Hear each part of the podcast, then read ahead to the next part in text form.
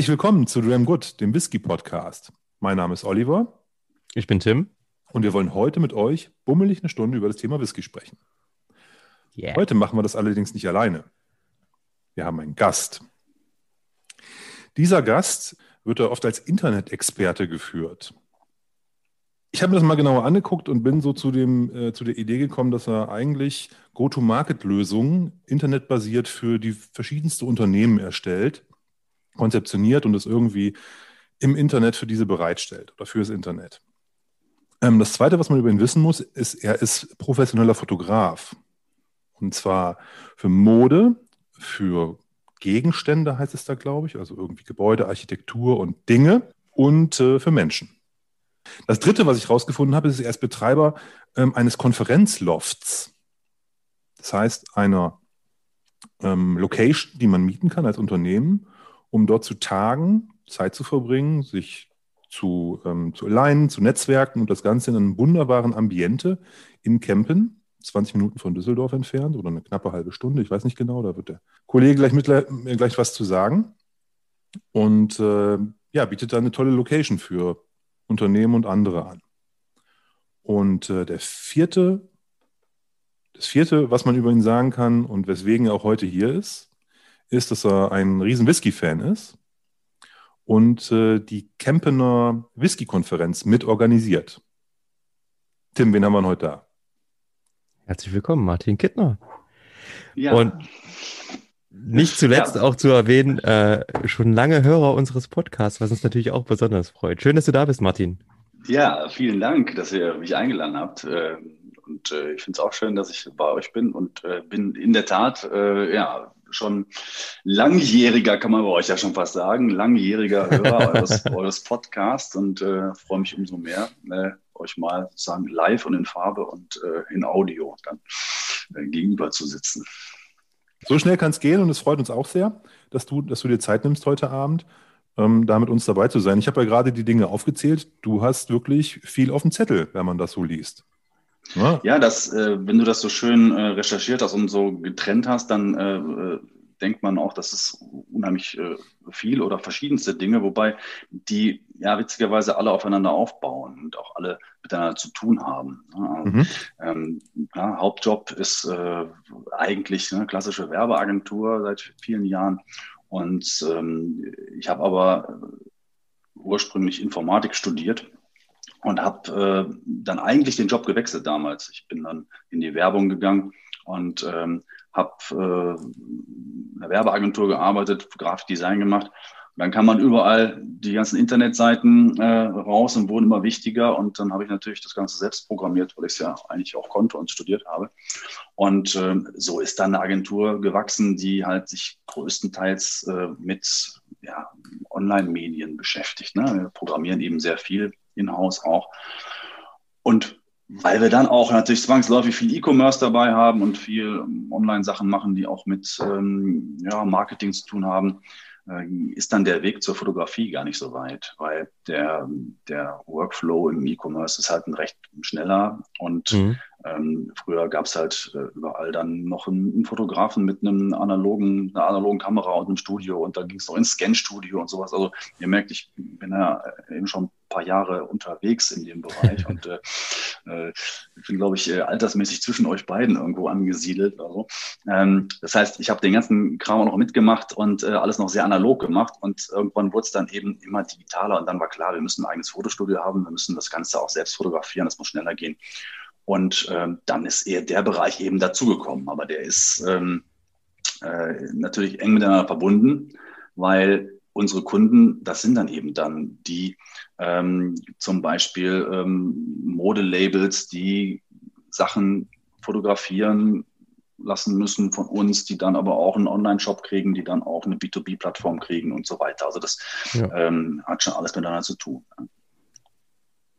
Deswegen hatte ich, ich, es war vielleicht ein bisschen flapsig, als ich gesagt habe, internetbasierte Go-to-Market-Lösungen, aber das war so das Erste, was mir so eingefallen ist, als ich das gesehen habe. Irgendwo ist es ein, schafft ihr Vertriebskanäle, Marketingkanäle übers Internet für, für eure Kunden und das aber sehr breit gefächert. Also es ist nicht so, dass es man jetzt gefühlt vom Drüberschauen eine Lösung habt, die ihr immer wieder verkauft, sondern maßgeschneidert je nach Anforderungen, die die verschiedenen Kunden da an euch stellen. Das ist auch so und das ist auch, ähm, das setzt uns auch in einem bestimmten Marktsegment fest. Also wir haben natürlich auch ein paar ganz kleine Kunden, aber größtenteils mittelständische Kunden und, und, und etwas, gehobener Mittelstand. Und irgendwann sind wir dann auch raus, weil die ganz großen Konzerne natürlich dann irgendwann anfangen, interne Abteilungen zu haben und ähm, oder dann mhm. die ganz großen Netzwerkagenturen zu beschäftigen. Also wir sind so äh, in einem Bereich aufgehoben, der äh, mir auch ganz gut gefällt. Das sind so die Mittelständler, oft auch familiengeführte Betriebe, die eine gewisse Größe erreicht haben. Und äh, da musst du individuell Lösungen schaffen, weil die natürlich auch äh, ihre ganz eigene ähm, gelebte Firmenkultur haben und ihren Workflow haben und ähm, die Sachen von der Stange sind dann für solche Firmen einfach nicht mehr ausreichend und eine SAP-Lösung ist eben noch nicht ausreichend, also noch nicht das Richtige. so und da in dem in dem Zwischensegment, ne, da da tummeln wir uns und da fühlen wir uns eigentlich auch ganz wohl. Ja, das klingt cool. Ähm, und aber lass uns mal den, den, den, den Bogen zum Whisky spannen. ähm, das kam sicher dann eher so in der, in der, in, in deiner Freizeit wahrscheinlich, ähm, dass man irgendwann mal ähm, dazu gekommen ist. Und hast du, wie, wie bist du dazu gekommen überhaupt, Whisky also, zu trinken? Grundsätzlich habe ich eine, eine, eine, sehr lange Whisky-Geschichte, die, die, die, fängt, ich habe das in eurem Podcast auch dann schon mal gehört, ähm, dass ihr auch sehr früh irgendwo Berührung hattet, Elternhaus, irgendwas, dann kommt der erste Whisky und dann bleibt man so ein bisschen dran, weil man da aber ähm, vielleicht ein bisschen angefixt wurde, aber nochmal eine Phase hat, wo man sich nicht so intensiv damit beschäftigt. Ja. So ähnlich ja. war das bei mir auch. Ich hatte, als ich 19, 20 Jahre alt war, hatte ich einen guten Kumpel, der ist dann irgendwann äh, zur Bundeswehr gegangen und äh, ist dann in Holland stationiert worden. Und dann konnte mhm. der also zollfrei einkaufen. Das war für mich sozusagen der, der Einstieg. Und da hat er mir halt irgendwann äh, einen Glenfiddich 12 mitgebracht. Und äh, der war äh, dann, oh Gott, ich weiß gar nicht mehr, was er gekostet hat, aber die Hälfte von dem, was in Deutschland irgendwo was. Also da war der Preis ausschlaggebend.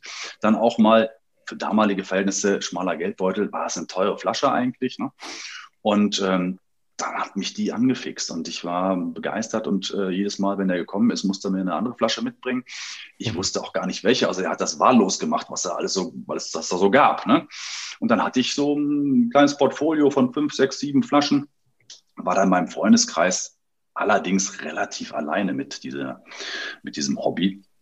Und ähm, dann habe ich über die Jahre weiterhin auch immer mal wieder gerne Whisky getrunken. Und dann gab es noch mal ein zweites Revival. Zu meinem 40. Geburtstag bin ich auf die Idee gekommen, weil mich alle gefragt haben, ich habe eine große Party gemacht, so, oh, was schenken wir dir denn? Und ich dachte mir, ich, ich weiß nichts, was so in der Größenordnung Partygäste schenken dir jetzt irgendwas. Ich wollte keine Kerze oder so ein Kram haben. Da möchte ich auf die Idee gekommen und sagen, pass auf, tut euch mit ein paar Leuten zusammen und schenkt mir eine gute Flasche Whisky. Und das haben fast alle gemacht. Und dann hatte ich plötzlich wieder 10, 15, 20 äh, ähm, tolle äh, Whiskys im Schrank. Ähm, und ähm, war selber überrascht, wie, äh, wie, das angenommen wurde, so als, als Geschenkwunsch. Und äh, dann hatte ich echt nochmal so, ein, so, ein, so eine zweite Phase, wo ich viel probiert habe, viel Spaß hatte, aber immer noch nicht ähm, so einen Kontakt zu irgendeiner Szene oder irgendeiner Messe oder, oder, oder Freunde, die also diese Leidenschaft so geteilt. Ja. Und ähm, der letzte Kick, der kam dann eben erst auch vor so knapp drei Jahren.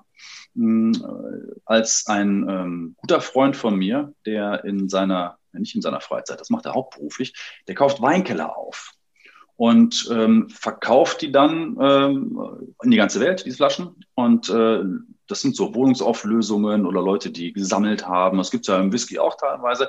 Mhm. Der hat sich spezialisiert auf Wein und der kauft da Keller auf, die dann schon mal, ich sag mal, im sechsstelligen Bereich liegen. Ankaufspreis, muss man dazu sagen. Ne? Und da diese Sammler immer mal auch ein paar Flaschen Whisky da stehen. Yeah. ähm, und teilweise, wenn es eine Wohnungsauflösung war oder, oder, oder ein Nachlass oder sowas, waren die teilweise schon geöffnet. Und ähm, also ein Whisky kann man ja ein bisschen länger trinken. Das heißt, irgendwann kam dieser Freund auf uns zu, auf mich und zwei, drei Freunde und meinte, ich habe hier Sachen, die sind äh, wirklich sehr, sehr hochwertig, sehr toll. Ich kann die eh nicht verkaufen, die sind geöffnet. Und ähm, sollen wir nicht eine kleine Whisky-Runde machen, uns einmal alle zwei Monate treffen? Ich bringe ein paar Flaschen mit und wenn die alle weg sind, dann bringt jeder eine mit. Und so haben wir einen ersten Whisky-Stammtisch aufgemacht. Und ähm, mit dann Flaschen, die, ja, also für uns erstmal jenseits äh, dessen waren, was wir hätten ausgeben wollen für, für Whisky. Das waren also dann Sammlerstücke ähm, und ähm, so ein Peppy von Winkle zum Beispiel, ne, so, so mhm. Sachen, ähm, wo äh, dann auch mein, mein Herz plötzlich für den Bourbon äh, schlug, wo ich vorher also nur ähm, auch Single Malls im Schrank hatte, äh, gab es da, da plötzlich einen, Van Winkle oder ähm, es gab einen Sazerac Rye oder so Sachen, die äh, mittlerweile mindestens vierstellig irgendwo sind, wenn man sie, wenn man sie frisch kaufen will. Und ja, krass. das war dann geöffnet und äh, wir haben es probiert und sind da also direkt in die Champions League eingestiegen. Und ähm, das hat mich dann letztendlich komplett begeistert.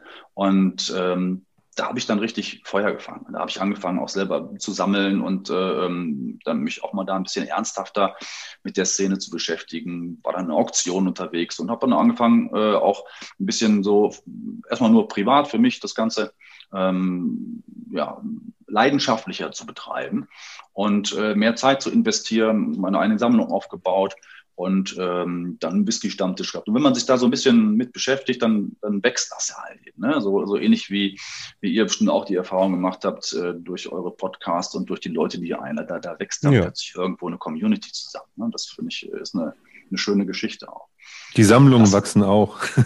Die Sammlungen wachsen, genau. Und, äh, ich muss immer schmunzeln, wenn ich euch zuhöre, weil ähm, das sind so immer die gleichen Probleme, in Anführungsstrichen, die Leute haben. Du, du, hast da eine tolle Flasche gekriegt und willst sie aufreißen und denkst, boah, jetzt habe ich ja schon acht Flaschen offen, jetzt muss ich auch mal äh, äh, gucken, dass ich nicht schon die nächste aufreiße. Jetzt muss ich auch mal irgendwie mal wieder eine leer machen mit meinen Jungs zusammen. Ne? Ähm, aber das sind natürlich schöne Probleme, die man da hat.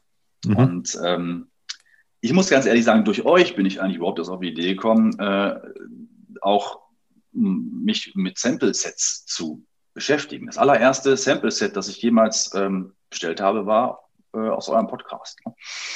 Und yeah. ähm, das fand ich, das fand ich eine tolle Idee, weil ähm, ich es dann witzig fand, mich dann äh, an einem Sonntagabend hinzusetzen, äh, euren Podcast anzumachen äh, Beine hoch und äh, Fläschchen auf und da zuzuhören und ähm, das mit gleichzeitig mit den Leuten, die das dann live machen, äh, zu erleben. Das fand ich schon ähm, ganz toll. Also so stellen wir uns das ja im Idealfall vor, ne? so wie du ja. das machst. Perfekte das Umsetzung. Ist, ja, genau. Eins also, mit Bienchen. ich sag mal, wenn man jetzt irgendwie draußen am Wandern ist und hat den in der Tasche und trinkt das äh, wie ein Flachmann äh, unterwegs, ist auch okay. Äh, wir haben gesagt, solange man das nicht im Auto trinkt, weil wir haben auch äh, ja ähm, Hörer, die sagen, ich höre das auf dem Weg zur Arbeit oder so. Da haben wir gesagt, na, da ist das Sample-Set vielleicht nicht das Richtige. aber ansonsten, nee, finde ich aber super. Ist schön. Schönes Feedback auch kann man ja dann auch äh, mal leicht pausieren und stoppen. Ich habe dann tatsächlich, wenn ich auf dem Weg zur Arbeit das gehört habe und dann äh, irgendwann einer von euch beiden gesagt hat, so jetzt reißen wir mal das Sample auf, habe ich Stopp gedrückt und mhm. äh, habe dann Musik gehört und habe dann erst abends weitergehört, äh, wenn ich halt Zeit und Muße hatte, das Ding auch aufzumachen. Ne? Und Daher ja auch die Playlists jetzt. genau. nee, sehr cool. Das freut uns echt zu hören. Ähm, und ich habe ja vorhin schon ähm, gesagt, beziehungsweise war das, glaube ich, noch im Off, ähm, dass du ja, ja uns auch geschrieben hast. Wir haben uns irgendwie erst über Sample Set so ein bisschen ausgetauscht und dann hattest du irgendwann mal geschrieben, ja, ich habe hier eine coole Location und ähm, ich überlege hier, ob wir vielleicht eine Whisky-Messe machen können. Und da haben wir so ein bisschen uns, uns, uns drüber ausgetauscht. Du hast so ein paar Ideen gehabt. Ich hatte irgendwie so ein bisschen, auch so ein bisschen Feedback gegeben. Das ist, glaube ich, jetzt schon über ein Jahr her, oder? Ja, ja, ja, genau.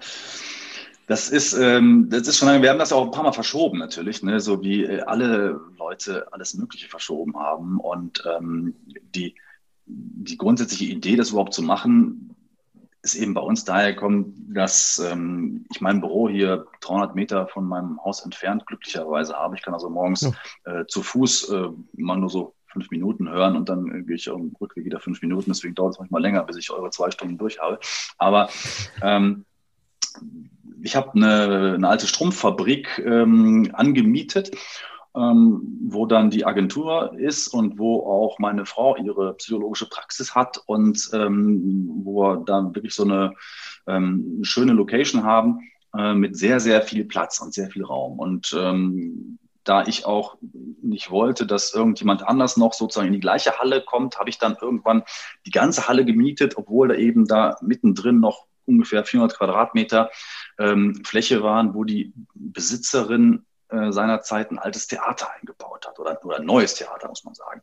Und ähm, dieses Theater, so richtig mit Bühne und runden Wänden und sowas, ähm, das stand zehn Jahre leer, 15 Jahre leer und war halt immer so ähm, zwischen quasi meine, meinem Teil der Halle, wo die Agentur war, und dem Teil mhm. meiner Frau war eben noch dieses Theater. Und irgendwann, ähm, als dann klar war, jetzt wird immer mehr vermietet auf dem Gelände, da waren noch so ein paar Nebengebäude, ähm, habe ich äh, die Gelegenheit beim Shop gegriffen und habe gesagt, okay, ich miete das ganze Ding.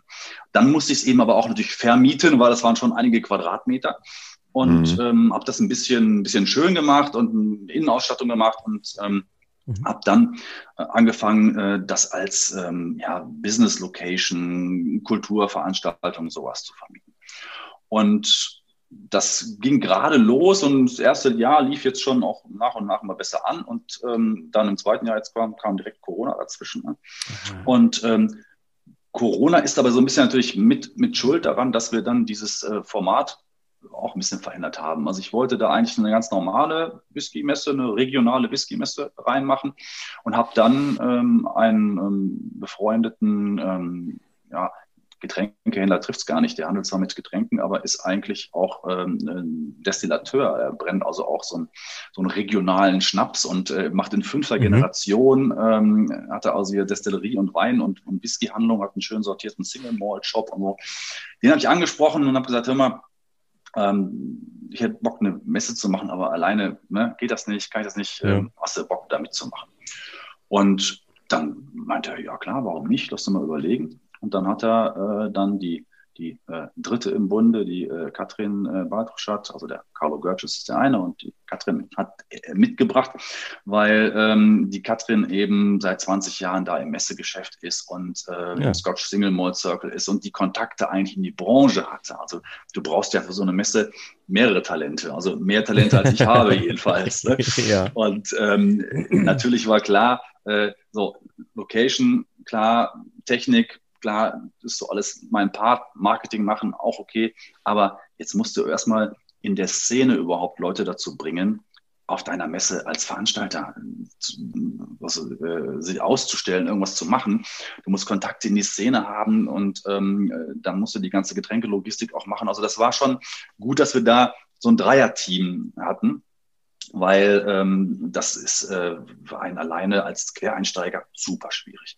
Du kennst halt die ganze, ja. die ganze Branche nicht wirklich von innen. Ja? Und das ist schon notwendig, äh, weil das ist ja Vertrauensvorschuss. Es gibt genug Messen eigentlich, jetzt wenn man mal die, äh, die das letzte Jahr jetzt mal rausnimmt, wo alles ausgefallen ist, gibt es eigentlich genug Veranstaltungen, die Kalender sind voll der Leute und ähm, jetzt kommst du neu dazu und äh, willst ja jetzt auch nicht umsonst machen, sondern willst ja auch, dass die Leute was bezahlen, wenn sie kommen und Aussteller sind und ähm, da müssen sie einen Vertrauensvorschuss geben, einen Bonus geben und ähm, ja. das äh, war jetzt Uno und Katrins Aufgabe, da Klinken putzen und ähm, äh, die Leute sozusagen von der Idee zu überzeugen, dass wir noch eine weitere Messe gebrauchen können.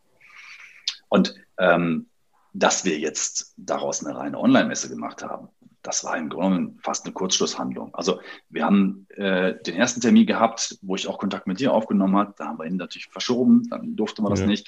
Da haben wir einen zweiten Termin gehabt. Da war auch im Grunde genommen, war es noch schlimmer als vorher eigentlich, halbes Jahr später. Ne? Ähm, haben wir auch wieder verschoben. Und da haben wir mit, mittendrin halt angefangen, auch so ein bisschen angeregt äh, durch, wie gesagt, hier meine Sample-Erfahrung mit euch, ein bisschen angeregt, äh, dass wir dann ein paar Whisky-Tastings gemacht haben, die der Carlo vorher schon in Präsenz gemacht hatte, also da ja. nicht neu eingestiegen, aber diese ähm, Whisky-Tastings auch eben mit Zoom-Konferenzen durchzuführen, Sets zu machen, zu verschicken. Und hat auch ganz gut geklappt. Da waren dann immer so 20, 30 Leute auch am Start, die ähm, da mitgemacht haben. Das ist gut angekommen. Wir hatten so ein paar Stammkunden, haben wir heute noch, die da regelmäßig dabei sind. Und dann haben wir irgendwann ja, eher so als Kurzschlusshandlung gesagt, ja, dann machen wir den ganzen Kram eben online. Jetzt reicht Sie haben keinen Bock wieder zu verschieben. Also es, wir hatten ja auch Lust darauf, irgendwas zu machen und wieder, wieder ist alles ausgefallen. Ne? Cool. Das heißt aber, du hast, äh, du hast quasi jetzt äh, nicht nur eine einmalige Veranstaltung dort gemacht, sondern ich höre raus, ihr habt da kontinuierlich auch ähm, Verkostungen oder ähnliches im Online-Rahmen gemacht oder war das jetzt nur kapriziert auf diesen, diesen einen, dieses eine Wochenende? Nein, wir haben das schon vorher gemacht und haben, äh, das ist halt so ein bisschen gewachsen. Das war, äh, der Ursprung war eigentlich auch, dass ähm, der, ähm, der Carlo hat vorher in seinem im Hinterzimmer seines kleinen Whisky-Ladens hat er schon seit Jahren immer ganz gut ausgebuchte Whisky-Tastings gemacht. Da passen mhm. aber nur 15, 20 Leute rein. Mhm. Und wenn da 15 bis 20 Leute drin sind, dann sitzt du da wirklich wie die Hühner auf der Stange. Und als dann äh, sozusagen die Beschränkungen kamen, wie viel Abstand und wie viele Leute, dann hätte der in seinen Raum nur noch vier Leute reingekriegt. Damit sind die Veranstaltungen äh, auch vor dem Lockdown schon, waren die damit gestorben. Und ich hatte einen 500, 500 Quadratmeter Saal und habe gesagt, hey, dann lass uns da eine Riesenrunde aufbauen und ähm, da können wir ja wieder 20 Leute reinsetzen. Also auch von den Bestimmungen, weiß nicht, einer pro 10 Quadratmeter, hätte ich hier trotzdem 20 reinpacken können. Also mhm. ähm, und das ähm, haben wir dann am Anfang gemacht und haben da, äh, ich glaube zwei, war es zwei Präsenztastings gemacht in so einer Runde mit viel, viel Platz drumherum und äh, natürlich nur regionalen ähm, Leuten, Kunden, die da dann gekommen sind. Und dann kam der erste Lockdown und dann haben wir gesagt, okay, wir hatten dann schon weitere Termine eigentlich schon auch auf dem, auf dem Plan und auf dem Zettel. Und dann haben wir gesagt, ja, dann gehen wir jetzt quasi, gehen wir online mit unseren Tastings. Und das war die Erfahrung, die wir vorher halt hatten, dass wir dann ja. ähm, Tastings hatten. Dann kam die Katrin wieder dazu, die dann plötzlich meinte, ähm, äh, hör mal, ich habe mit dem Andy McNeil gesprochen, lass uns den noch mal reinschalten. Äh, ich habe mit der Maggie Müller gesprochen, lass uns die mal reinschalten. Ähm, dann ähm, ähm, gab es äh, verschiedenste ja, Brand-Ambassadore und sowas, die, die sozusagen alle zu ihrem Bekanntenkreis zählten, die sie dann da reingeholt hat in diese ähm, ähm, Zoom-Konferenzen. Und das ist gut angekommen, das hat uns Spaß gemacht, das hat denen Spaß gemacht. Es gab eh nicht viel Alternative. Und insofern haben wir uns da ein bisschen schon ähm, die, ja, also ein bisschen geübt ne, für, für, mhm. das, für, das, für das große Ding danach. Und das große Ding, ähm, das hat ja, also ich, es war irgendwie mit einem Schlag so da. Ich habe das dann auch irgendwie so ein bisschen vergessen gehabt, dass du mir da geschrieben hattest und ähm, wir hatten, glaube ich, zwischendrin doch nochmal dann geschrieben. Und auf einmal habe ich, an jeder Ecke, wenn du online warst und irgendwie mit Whisky zu tun hattest, hast du auf jeden Fall dann äh, von der Whisky-Konferenz gelesen. Jeder, mit dem ich irgendwie im weiteren Sinne zu tun hatte, hat dann irgendwie gepostet, ja, ich bin da oder ich nehme teil und hier guckt mal und alles habt ihr schon ganz schön gut gemacht, muss ich sagen. Also es war so aus dem Nichts da eigentlich perfekt und ich glaube, das spricht dann auch für deine Erfahrung natürlich in dem Metier, dass da alle Kanäle so ein bisschen angesprochen wurden und natürlich dann auch für die Kontakte, weil das natürlich Leute waren, die dann ähm, auf eurer Messe ähm, dabei waren, die natürlich auch so einen Namen haben ne, die man auch so kennt aus der Szene. Das ist schon ganz schön cool, muss ich sagen. Also Respekt an der Stelle dafür. Für mich war das ja auch im Grunde genommen äh, Neuland, in Anführungszeichen, weil die die Leute ähm, haben mir am Anfang, nur vor einem Jahr oder sowas, habe ich die Leute ja auch alle nicht gekannt und habe die, ähm, ich habe zum Beispiel, war ich vor, vor einem Jahr äh, zum ersten Mal, als es noch ging, habe ich eine Schottland-Tour gemacht mit meinen Jungs, ne? meine allererste. Und wir haben uns Destillerien angeguckt und hatten da einen Führer. Und ähm, da äh, haben wir gesagt, ja, egal, fahr uns mal rum. Äh, ähm, du weißt am besten, welche Destillerie schön ist. Ne? Heute undenkbar, dass ich irgendwo bin und mir nicht genau auf der Karte aussuche, boah, ich will die sehen, ich will die sehen, ich will die sehen. Wir haben uns den ähm, äh, ähm, einfach äh, uns durch die Gegend fahren lassen und waren dann, äh, weiß nicht, bei Glenn Livet, Glenn Alecky und zum Schluss er, hat er uns dann äh, zu McAllen gebracht und ich hatte davon noch nie was von gehört, von diesem Tempel. Ne? Und ähm, unvermittelt lässt er uns da in diesen äh, futuristischen Supertempel raus äh, und äh, hat mich geflasht ohne Ende. Völlig unvorbereitet. Manchmal sind solche Sachen ja natürlich noch besser, wenn du völlig unvorbereitet so wahnsinnig ähm, geflasht bist von, von einem Erlebnis. Ja. Ne? Und ähm, mit der Messe war es halt so ähnlich. Also wir haben natürlich schon die Kontakte dann auch gehabt und ich habe mir das angeguckt und ähm, habe auch mit dem einen oder anderen gesprochen. Wir haben uns aber eigentlich, was so eine Veranstaltung angeht, sehr, sehr kurzfristig entschlossen, das zu machen. Mhm. Ähm, eigentlich brauchst du Minimum ein halbes Jahr für so eine Veranstaltung. weil du musst ja auch viele Sachen erstmal in trockenen Tüchern haben. Du musst ja auch mit irgendetwas überhaupt in die Werbung gehen. Und wenn du noch gar nicht weißt, wer kommt, äh, was machst du überhaupt, äh, äh was können die Leute überhaupt da sehen, dann äh, kannst du ja auch kaum in die Werbung gehen. Deswegen musste das im Grunde genommen dann relativ kurzfristig vorher total in die Breite gehen. Und ähm, wir hatten dann die Idee, dass wir ähm, einige Blogger eben ansprechen, die schon länger damit äh, ähm, unterwegs sind und, und auch ihre Zielgruppe haben und die mit einbinden, weil wir ja eben an diesen zwei Tagen ähm, einige Videokonferenzen ähm, gemacht haben. Und klar war, wir sitzen ja live da mit den äh, beiden Kandidaten, die sich betteln, also dann mit den Brand Ambassadoren oder, oder Abfüllern oder was, und sind da also live und die Community ist im Netz. Und äh, du hast ja dann, wenn du mit den zwei, drei Leuten da live sitzt, nicht auch noch so ein richtiges Ohr für die Leute, die online sind. Also das ist ähm, mhm. ein bisschen schwieriger dann. Ja. Und irgendwann kam dann die Idee, Mensch, wir holen uns jemanden, der dann diese, die Leute im Netz betreut, sodass wir uns nur mit einem unterhalten, der uns ein Feedback aus der Gruppe gibt, der die Abstimmungen macht, wer gewonnen hat, der auch vielleicht nachher, wenn wir im Livestream wieder in den Saal rüber marschieren, ja. auch noch in der Gruppe bleibt und dort mit denen quatscht und sowas. Und äh, der Marc Fiederer zum Beispiel äh, hat den äh, Vogel abgeschossen, der war also am ersten Abend bis drei Uhr nachts mit seiner Gruppe noch in, in der Zoom-Konferenz. Ne? Ja, ja, der Marc. Ähm, und da sieht man, dass die ihre Aufgabe ernst genommen haben und auch ja. ähm, äh, wirklich gut gemacht haben. Und das hat natürlich dann auch diese enorme Breite in der Szene ausgelöst. Ne? Ja, also ge genau das war das Ding, ähm, dass eben nicht nur, äh, also, ja, das, also ich finde die Idee als solche, also schön, dass du jetzt auch nochmal darauf kommst, ähm, super, dass eben die Community so extrem mit einbezogen wird. Ähm, ich glaube, auf die Idee wäre ich gar nicht gekommen. Ähm, und dass du eben wirklich nicht nur ein in Anführungszeichen schnödes Online-Tasting machst, ja, sondern eben genau dieser Austausch, davon lebt das ja. Das ist ja ähnlich auch, dass wir gesagt haben, wir wollen zum unserem Podcast ein bisschen in Anführungszeichen interaktiver machen, machen jetzt das Sample Set. Und ähm, erklär doch aber trotzdem nochmal, du hast gerade kurz gesagt, ähm, ihr habt dieses, ähm, ihr habt im Endeffekt Battles gemacht, ja? Ähm, oder die Battle. Ähm, und erklär doch mal, wie hat das funktioniert und wie, wie seid ihr auf die Idee gekommen? Also ähm, das ist, äh, das war so eine, so eine, so eine Reise im Grunde genommen, wo wir natürlich uns dann ja, wöchentlich getroffen haben und äh, Brainstorming gemacht haben, wie machen wir das? Und ähm, ich habe mir dann immer auch von den beiden so ein bisschen erklären lassen, weil ich muss gestehen, ich, ich war auf noch keiner einzigen Whisky-Messe. Weil alle die, also ich habe meine erste Whisky-Messe veranstaltet, bevor ich auf einer war. Ne? Ähm, auch nicht schlecht. ich, also ich wäre natürlich auch vorher drauf gewesen, aber ist ja alles ausgefallen. Also ich habe mhm. so, so kurzfristig vorher eigentlich erst Fahrt aufgenommen in dem Ganzen, dass ähm, ich wollte auf die, ähm, äh, auf die äh, Whisky-Messe in Oberhausen, die ist ausgefallen dann schon und ähm, so ein paar andere Sachen waren da auch, wo, ähm, wo es dann nachher nicht dazu gekommen ist. Das heißt, ähm, ich habe mir von den beiden so ein bisschen Feedback geben lassen, okay, was, was, was ist denn Usus auf so einer Messe? Was machen die denn da? Also was machen die Aussteller? Wohin verdienen die ihr Geld?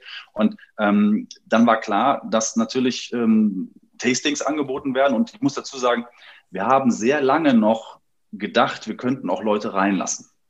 Mhm. Weil das war ja auch nicht ganz klar. Es war ja eine Zeit lang so 50 Leute und äh, ähm, dann waren es aber nur 20 oder mal 100 und das war ja ein ständiges Auf und Ab. Und unsere Idee war eigentlich, wir lassen auch Leute rein und ähm, machen das so ein bisschen hybrid ne? und ähm, auch mit, mit, mit Zuschauern vor Ort. Deswegen haben wir das auch technisch so aufwendig gemacht. Wir haben ja alle Kameras im Grunde kabelfrei unter die Decke gehangen und so Geschichten, dass man da auch hätte durchlaufen können. Ähm, Wäre jetzt im Endeffekt gar nicht nötig gewesen, aber dann ist halt schon für die nächste Messe vorbereitet. Ne? ähm, aber äh, diese ganzen Sachen waren immer so ein bisschen darauf ausgerichtet, dass Leute auch kommen und Leute online dazugeschaltet werden. Und ähm, bei den Tastings wollten wir halt nicht einfach die 20. Messe machen, die das nach Schema F macht, sondern wir wollten irgendwas machen, was so ein bisschen, also was ich auch marketingmäßig ausnutzen kann, um mal irgendwie ein bisschen ähm, Stimmung zu machen im positiven Sinne. Und ja. äh, dann kam es eben, äh, kam halt irgendwie auf die Idee, dass wir doch auch Länder in den Fokus setzen, dass wir durch meine eigene Erfahrung, dass ich als Malthead eigentlich irgendwann jemand mir die Tür aufgestoßen hat zu wunderbaren Whiskys aus der ganzen Welt und ich total begeistert war und immer wieder Leute getroffen habe, die schon bei dem Namen die Nase gerümpft haben, wenn es also mhm. nicht aus Schottland kam und sowas, wo ich dachte, hey, Mensch, mach doch mal irgendwie die Augen zu und probier doch mal, was da für tolles Zeug teilweise in, in der Welt ist. Also war sehr früh klar, wir wollen Länder vorstellen. Konferenz war für uns schon ein witziger äh, Slogan, weil es eben auch der Konferenzlauf war und wir eine Whisky-Konferenz machen wollten. Das heißt, da sind Länder, die zusammenkommen. Und da ist der Schritt zu so einem direkten Ländervergleich auch ähm, gar nicht mehr so weit gewesen. Und irgendwann haben wir gesagt, komm, dann machen wir da äh, die Battle raus ne? und ähm, lassen die gerne antreten und dann ähm, gibt es halt wirklich einen direkten Vergleich. Aus der Idee heraus zu sagen, wenn du einen Taiwanesen gegen einen Schotten mal äh, im direkten Vergleich hast, dann wirst du merken, wie gut die beide sind. Und ähm, ja. äh, nicht so auf der Messe, die Leute gehen an allen Stellen vorbei und sind dann irgendwie doch wieder bei ihrem, bei ihrem Klassikern.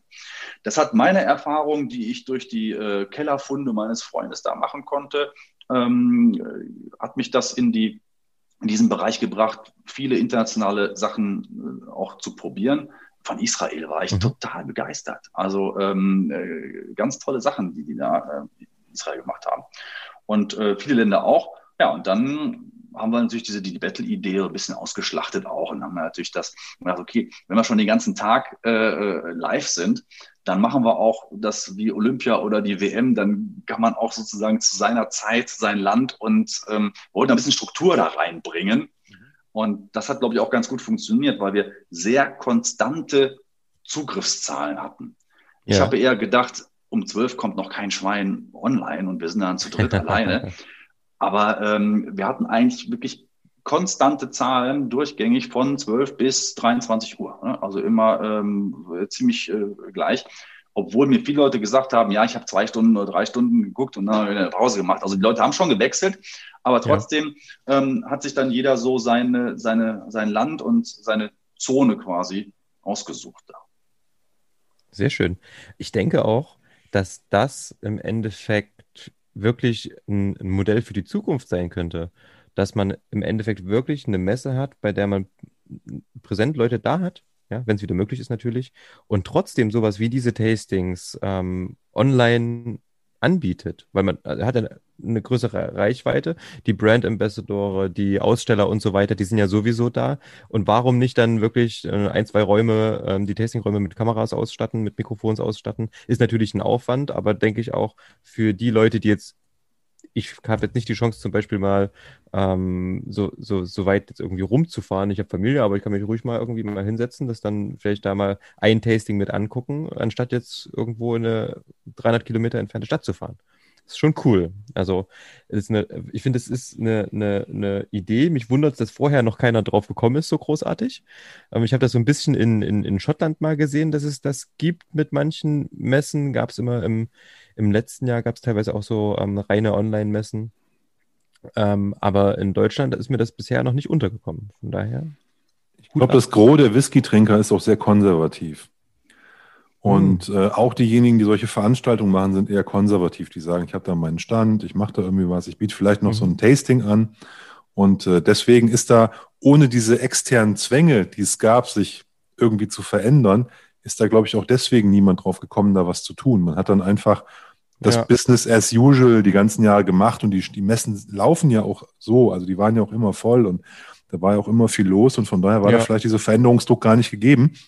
Spannend aber eben, wenn ihr dann da in diese, diese, diese Nische oder diese, diese, diese Möglichkeit besetzt und ihr hattet, ich, ich weiß nicht, ob ihr ein komplettes Alleinstellungsmerkmal hattet, äh, mit, mit, mit, diesem, mit, dieser, mit dieser Konzeption von einer Veranstaltung, aber das ist mir auf jeden Fall jetzt nicht riesig aufgefallen, dass es irgendwo so eine geballte, wie eine Messe, eine Konferenz, eine Veranstaltung gab, wo da eben quasi das genau abgebildet wurde, was man da auf einer Messe hat, aber B auch vielleicht irgendwie bei Online-Tastings. Ne? Und also, wo man sozusagen diesen, diesen, diesen, diesen, diesen, äh, diese, diese beiden Welten miteinander verbindet. Und von daher ist das, ist das mega spannend. Die, interessant wird es tatsächlich, wie der Tim sagt, ob du diejenigen die ähm, Reisemuffel sind oder weiter weg wohnen oder aus, wie Tim gerade sagte, familiären Gründen nicht reisen können, ähm, ob man die dann auch zukünftig in so ein Format reinbekommt, sodass es sich lohnt, diese parallele Infrastruktur auch noch aufzubauen und die bereitzuhalten. Weil cool ist die Idee auf jeden Fall. Wenn ich mir überlege, ich, könnt, ich, ich, ich sehe da, ich, ich finde das spannend, ähm, aber von Leipzig äh, nach, nach Düsseldorf ist jetzt auch nicht gerade ein Katzensprung, viereinhalb Stunden mit dem Auto, du brauchst irgendwie ein Hotel, am nächsten Tag zurück, ja, Wochenende eben, ist quasi weg. Eben. Genau. Ja, und da hast du dann die Möglichkeit äh, zu sagen, ah, ich äh, bestelle mir einfach zwei, drei Sets und bin dann so irgendwie den Tag mit dabei.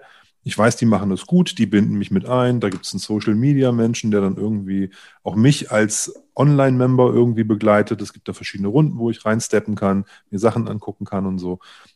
Also eigentlich ganz praktisch auch. ne, so, also deswegen, ich finde die Idee super. Äh, die Frage ist, das ist, glaube ich, die ganz, ganz große Kunst dann, und das, das braucht wahrscheinlich auch eine, eine längere Zeit, dass man sozusagen diesen Spirit, den man vielleicht vor Ort hat, aus dem Dialog mit Menschen und Leute treffen und also, dass man das so ein bisschen in diese Online-Welt überträgt und dafür irgendwie ein Äquivalent schafft. Das ist, glaube ich, so das, das Schwierigste dabei. Aber ich glaube, wenn man so ein, nicht einfach nur ein schönes Tasting macht, sondern sagt, wir machen ein Battle irgendwie zwischen Ländern und das, also das ist ja schon so eine Art, wie man das so aufzieht, um dann dem wieder was Neues zu geben, was du ja sonst bei einer normalen Messe so nicht hast.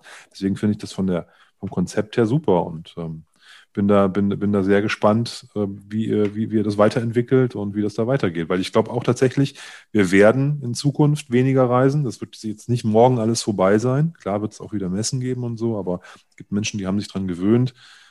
Wir hoffen ja auch, dass unser Podcast weitergehört wird, auch wenn, muss man ja ehrlicherweise sagen, durch die ganze Situation sind unsere, unsere Hörerschaft hat sich auch verbreitert, weil eben mehr Menschen sagen, ich habe jetzt gerade irgendwie nicht viel zu tun. Ich höre mir abends mal einen schönen Podcast an. Das hat uns da auch ein Stück weit geholfen. Ähm, von daher. Die Leute trinken mehr, das ist ja perfekt. Ja, mehr. die trinken mehr zu Hause. Ne? Die trinken mehr ja, zu genau. Hause. Das stimmt. Ähm, nee, also ich, weiß, ich, weiß, jetzt gar nicht so genau, worauf ich hinaus wollte, aber ich wollte sagen, dass ich das Konzept in Summe diese, oder diese Verbindung dieser Konzepte vor Ort Messe und online für extrem komplex halte, aber auch wenn du erzählst, wie ihr das aufgezogen habt, für mich das jetzt auch so einfach nur vom, wie du es erzählst, ein total stimmiges Zusammen auch ergibt. Also, es klingt cool. halt total leicht und einfach. Ne? Ich denke, das war schon ein ganz schöner Hauruck-Akt. Du hast vorhin schon gesagt, ne? Ähm, es wird dann auch mal Zeit, dass man vielleicht dann auch danach mal wieder ein bisschen Zeit für seine eigentliche Arbeit hat, vielleicht auch für seine Familie und Privatleben. Ich kann mir das genau, schon vorstellen, ja. dass das ganz schön äh, gezerrt hat. Noch bevor wir weitermachen, wir haben gerade ganz viel gesprochen über die, die Battles, wir haben über die ähm, Sets gesprochen und ihr wart so lieb und habt uns ein Set geschickt. Und genau. ähm, erstmal, ich finde es richtig cool, wie das, die, die Aufmachung, ne? Man bekommt hier eine kleine Kiste, die kommt im, ich habe mich gewundert, hier kam, hier kam ein Brief für mich an, was ist das denn? Und ähm, dann ähm, macht man das auf und es ist wirklich richtig, richtig schick. Du, mhm. ihr habt da wirklich euch wahnsinnig viel Mühe gegeben. Insgesamt sind da ähm, sechs Samples drin und in dem Fall, was wir haben, ist wirklich, du hast gerade vorhin schon gesagt, Taiwan und ähm, USA. Da gab es ein Battle zwischen den beiden. Ähm, ich weiß gar nicht, wer hat das ähm, durchgeführt? Ich glaube, der Rudi war das und ähm, die Dame, weiß ich gar nicht, ich habe den Namen Silvia Engelhardt von, ah. von Kawalan, ja, ja. Okay. Also, äh, ich muss mal ganz kurz noch mal was sagen, bevor wir das übergehen. Ne? Also dieses, dieses, dieses Sample-Kit, das war ja. wirklich richtig hochwertig. Wahnsinn. Hast es aufgeklappt und die Flaschen waren so eingefasst wie in so einen Blister. Konntest du sozusagen so rausnehmen aus so einer Pappe. Die, die steckten da passgenau drin, schön bedruckt. Ähm, extrem professionell, noch mit, so, mit äh, Bewertungskarten mit reingelegt, die auch nicht dünne mhm. Papierzettel waren, sondern etwas, etwas äh, dickerer Karton und so. Also hat ein extrem hochwertiges äh, Feeling auch mitgegeben und das macht dann natürlich Spaß, wenn man sowas dann in der Hand hat. Also wer jetzt unser Sample-Set kauft, der weiß, das ist einfach nur ein Maxi-Karton mit, äh, mit vier Fläschchen drin. Äh, das ist das nicht, ne? sondern das war wirklich ein echtes, ein professionelles Produkt. Und das fand ich schon an, an sich schon cool, einfach sowas dann zu haben. Habe ich mir so überlegt, ja, wenn jetzt so eine Veranstaltung drei, vier so eine Kartönchen davon hättest, ein lustiger Nachmittag mit euch. ja, da haben, äh, da haben einige sicherlich lustige Tage äh, verbracht, weil, ähm, also erstmal freut mich, so ein Feedback auch mal zu hören, weil wenn man selber damit so beschäftigt ist, verliert man irgendwann die Objektivität äh, zu sehen, äh, ist das jetzt etwas, was wahrgenommen wird auch irgendwo, ne? Oder ist das eben ja, einfach total. so ein Karton und dann damit der aufgemacht ist? Und das, ähm, das Feedback finde ich eben ganz schön, weil, wir, weil uns, weil uns also uns als Dreiergruppe, aber eben auch mir natürlich persönlich das besonders wichtig war, weil das ja auch ein Stück weit mein Job ist, äh, solche Sachen zu machen. Jetzt nicht gerade Whisky-Sets, die, das ist schon mein erstes, aber ähm, grundsätzlich mit Kunden, weiß ich nicht, äh, Kartonagen zu entwickeln, äh, ähm, äh, Sachen zu ähm, verpacken und uh, immer weniger natürlich, weil immer mehr online stattfindet, aber ein bisschen Spaß an, an, an, an Physis, ne? äh, mhm. hat da auch ähm, natürlich mit dazu geführt, dass wir uns da ein paar Gedanken auch gemacht haben, dass das eben auch schön aussieht, weil ich finde, äh, es kostet ja auch ein paar Euro, also wir sind ja jetzt da auch ähm, preislich sicherlich nicht in einem Bereich gewesen, dass man jetzt irgendwie wie bei einer normalen Messe 15 Euro und dann ist man bei der Messe dabei, also da musste man bei uns jetzt schon ein bisschen tiefer in die Tasche greifen, ähm, aber dafür äh, gab es ja auch, äh, egal wer daran teilgenommen hat, immer auch mindestens ein Set dabei, also das, mhm. das normale Messeticket, wo ich jetzt nur mit dem Glas bewaffnet äh, in die Messe gehe und muss dann da auch wieder Geld ausgeben, äh, ist ja in dem Fall nicht, nicht so ne, durchführbar gewesen. Ne? Mhm. Ja, ja. Ähm, Aber ich habe, ähm, also wir, vielleicht äh, können wir mal den, den, äh, den ersten Buchstaben parallel mal ins Glas machen, wenn ihr Lust habt. Gute Idee. ich habe ja. hab schon eingefüllt vor, vor einer Weile, damit er noch ein bisschen atmen kann. Ja, ich auch. Und ich muss zu meiner Stande, Schande gestehen, wir sind auf die, äh, es ist ein Set mit äh, sechs Proben ähm, USA gegen, gegen Taiwan. Und wir sind aber auf die USA so ein Stück weit festgenagelt, weil ich in meinem jugendlichen Überschwang äh, mich schon über die, äh, die, die Coverlands hergemacht habe. Das heißt, die standen leider nicht mehr, die standen leider heute nicht mehr zur Verfügung. Was ich jetzt aber nicht schlimm finde, weil ich auch ähm, amerikanische Whiskys sehr mag. Von daher tut dem, das dem Ganzen keinen Abbruch, nur zur Erklärung, warum wir ähm, heute ähm, die US-Whiskys nehmen. Das ist quasi meine Baustelle. Ähm, aber das äh, hat, hat auch das, auch da Spaß gemacht, da mal das Näschen reinzuhalten in die, in die, in die Konkurrenz zum heutigen äh, Spiel, was wir haben, oder zum, zum Battle. Das ist ein einseitiges Battle, heute kannst du nur eingeben. Genau, aber gibt es nur einen Gewinner. Ja. ich obwohl wir können ja unter den dreien dann den Gewinner aus, ausmachen, aber ich finde es trotzdem total interessant. Ähm, ich habe mal reingeschaut, was da, was da für, für, für Samples drin sind. Also man kann sich das ja natürlich auch aussuchen. Das finde ich sowieso interessant.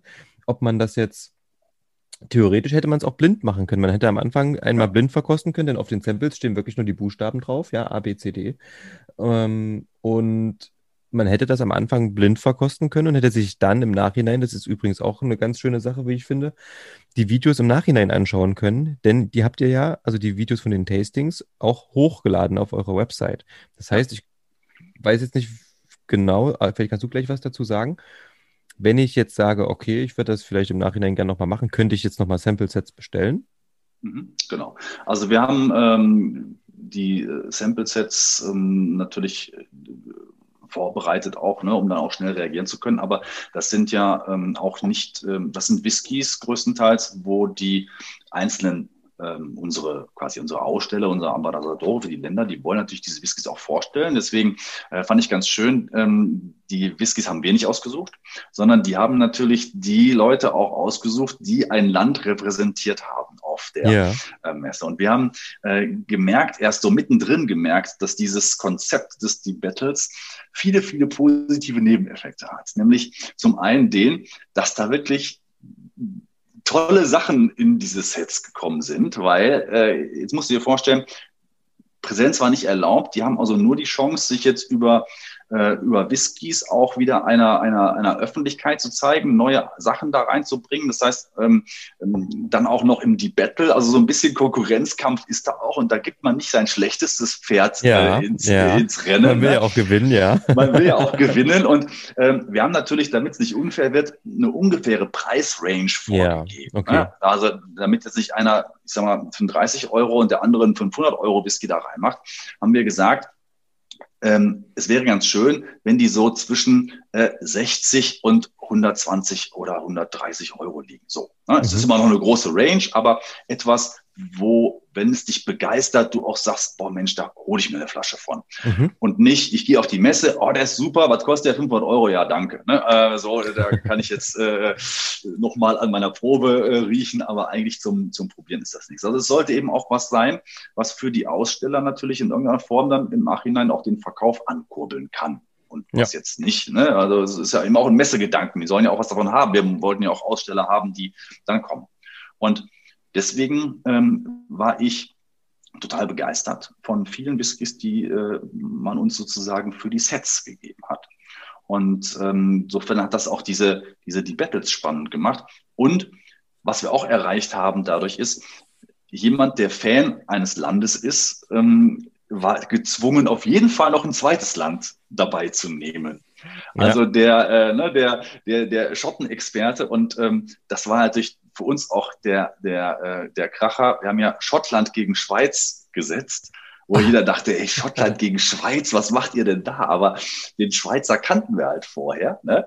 Und ähm, den Centis, ich weiß nicht, ob ihr schon, schon mal einen im Glas hattet hier. Ja. Ähm, und ähm, ähm, da, da hat äh, die äh, hat Schweiz gegen Schottland 3-0 abgeräumt in diesem Tasting. Also dieses, ja, die, die Dreifaltigkeit hat durchgezogen. Genau, die Dreifaltigkeit hat durchgezogen und dann hat er auch noch eine Fassstärke weiter. Also wirklich witzige Sachen sind dabei eben auch äh, passiert. Und äh, ich glaube, ich glaube, dass so mancher, der gesagt, okay, ich bin ja eher auf der Schottenseite, dann bestelle ich mir also Schottland gegen Schweiz und dann äh, hat er als, als nächstes wahrscheinlich ein Census im Schrank stehen. Und das ist natürlich auch so ein bisschen Ziel, Türen zu öffnen ähm, und den Blick zu öffnen. Ne? Dass die Leute auch mal sagen, ähm, boah, jetzt habe ich aber mal äh, was anderes kennengelernt, ist auch nicht schlecht. Also andere Väter haben auch hübsche Töchter so ungefähr. Ne? Das stimmt auf jeden Fall. Und wo du das gerade sagst, mal was anderes kennengelernt, alle drei Samples, die ich jetzt hier aus den USA vor mir habe, habe ich noch nie gehört. Also gehört schon. Ähm, Garrison Bros. ist ähm, die, die, der Buchstabe A, den wir gerade im Glas haben und ähm, die anderen keinen Plan. Wirklich äh, für mich komplettes Neuland. Und ähm, ich hatte aber auch wirklich noch keinen ähm, der Gebrüder Garrison im Glas. Ich habe nur mal eine Wand voll Fässer bei St. Kilian gesehen. Die haben nämlich wirklich ganz, ganz viele kleine, ich glaube 30 Liter Fässer von Garrison Bros. Ähm, bekommen, indem die ihren St. Kilian malt. Ähm, reifen. Und man bekommt Garrison Brothers relativ schwierig in Deutschland. Von daher freue ich mich sehr. Und was ich hier im Glas habe, das ist ähm, so ein bisschen ähm, flüssiger Mint-Julep, finde ich. Das trifft es ganz gut, ja. Und ähm, gerade bei Garrison muss ich auch sagen, ähm, die Messe hat äh, auch Garrison für mich überhaupt erstmal auf die Landkarte gezogen. Kannte ich vorher auch gar nicht. Habe ich noch nicht mal gehört vorher. Und ähm, jetzt äh, ist ein Garrison bei mir unten im Schrank, gehört zu meinen Top 3 Whiskys, die ich habe. Also das, der, ist von, von 0 auf, auf 100. Ähm, zwar der, der große Bruder von, von, von dem, den wir jetzt hier im, im, im Glas haben, also die, die Fassstärke, ne, der ist jetzt ja ein bisschen, ein bisschen, ähm, ähm bisschen verdünnt, aber ähm, der Rüdiger Hirst hat ja das äh, Battle ja. geleitet äh, ähm, von äh, Alba äh, Collections und ähm, der hat ein bisschen erzählt, und das fand ich eben auch ganz spannend, für mich hat das Texas auch nochmal ganz neu auf die Landkarte gebracht, mhm.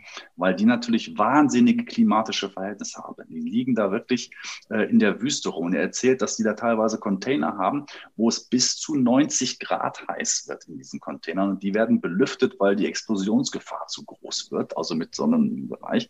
Und ähm, innerhalb von, ähm, haben einen Angel Share von bis zu 25 Prozent pro Jahr. Das heißt also, äh, Zehnjährigen, äh, da kannst du nur noch einmal das Glas durchs Fass ziehen und da hast du eben einen Dram von übrig. Ja. Ähm, und das sind dann so drei, vier, vielleicht mal mit einem Finish noch fünf Jahre allerhöchstens.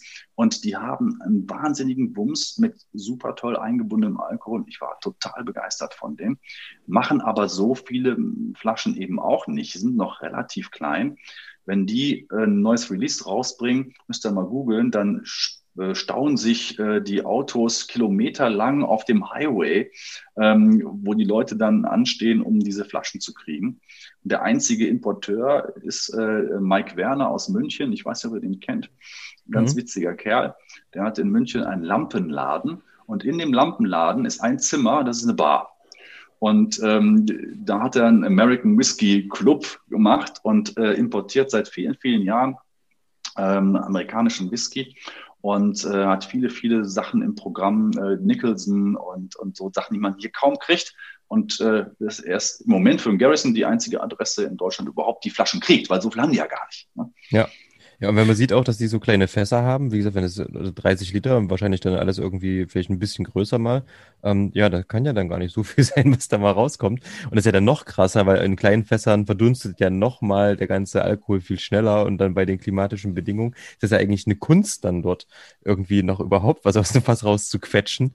Weiß nicht, ob die da eine Methode haben, dass sie die, die Tauben noch mal ausspülen. Es steht auf der, auf der Homepage steht, äh, ich habe ja vorher mal kurz, kurz drauf geschaut, dass die 15 äh, Gallonen haben. Also ich müssten eigentlich so knapp 60 Liter oder sowas sein, aber die kann natürlich sein, dass auch St. Kilian die nochmal rückgebaut habt. Aber auf jeden Fall, was ich, ich spannend fand, 60, war, hm. spannend fand ich auf jeden Fall, dass die äh, geschrieben haben, dass denen, als sie gestartet haben, aufgrund der klimatischen Bedingungen die ganzen Fässer explodiert sind. Und die haben quasi äh, dann sozusagen das unterbrochen und haben sich neue Fässer bauen lassen, die halt viel, also stärkere Dauben haben, damit ihnen die Fässer nicht mehr um die Ohren fliegen. damit die sozusagen diese, dieses Kochen in diesen, in diesen Containern aushalten.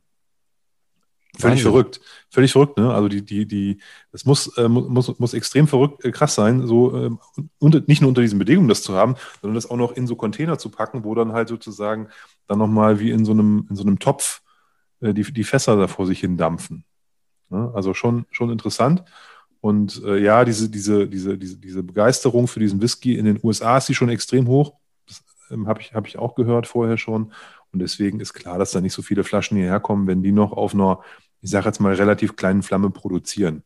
Ja, da ist toll, dass überhaupt was hierher kommt, muss man ganz klar sagen, dass die bereit sind, dann irgendwie so einen Distributionskanal für einen Fan, der irgendwie einen, auf kleiner Flamme das macht, dass die da bereit sind, da ein paar Flaschen hier rüber zu schicken. Und ja, da muss man dann halt äh, hinterher sein, um dann sowas auch zu bekommen. Also von daher finde ich das, das auch super spannend, dass wir das hier probieren dürfen.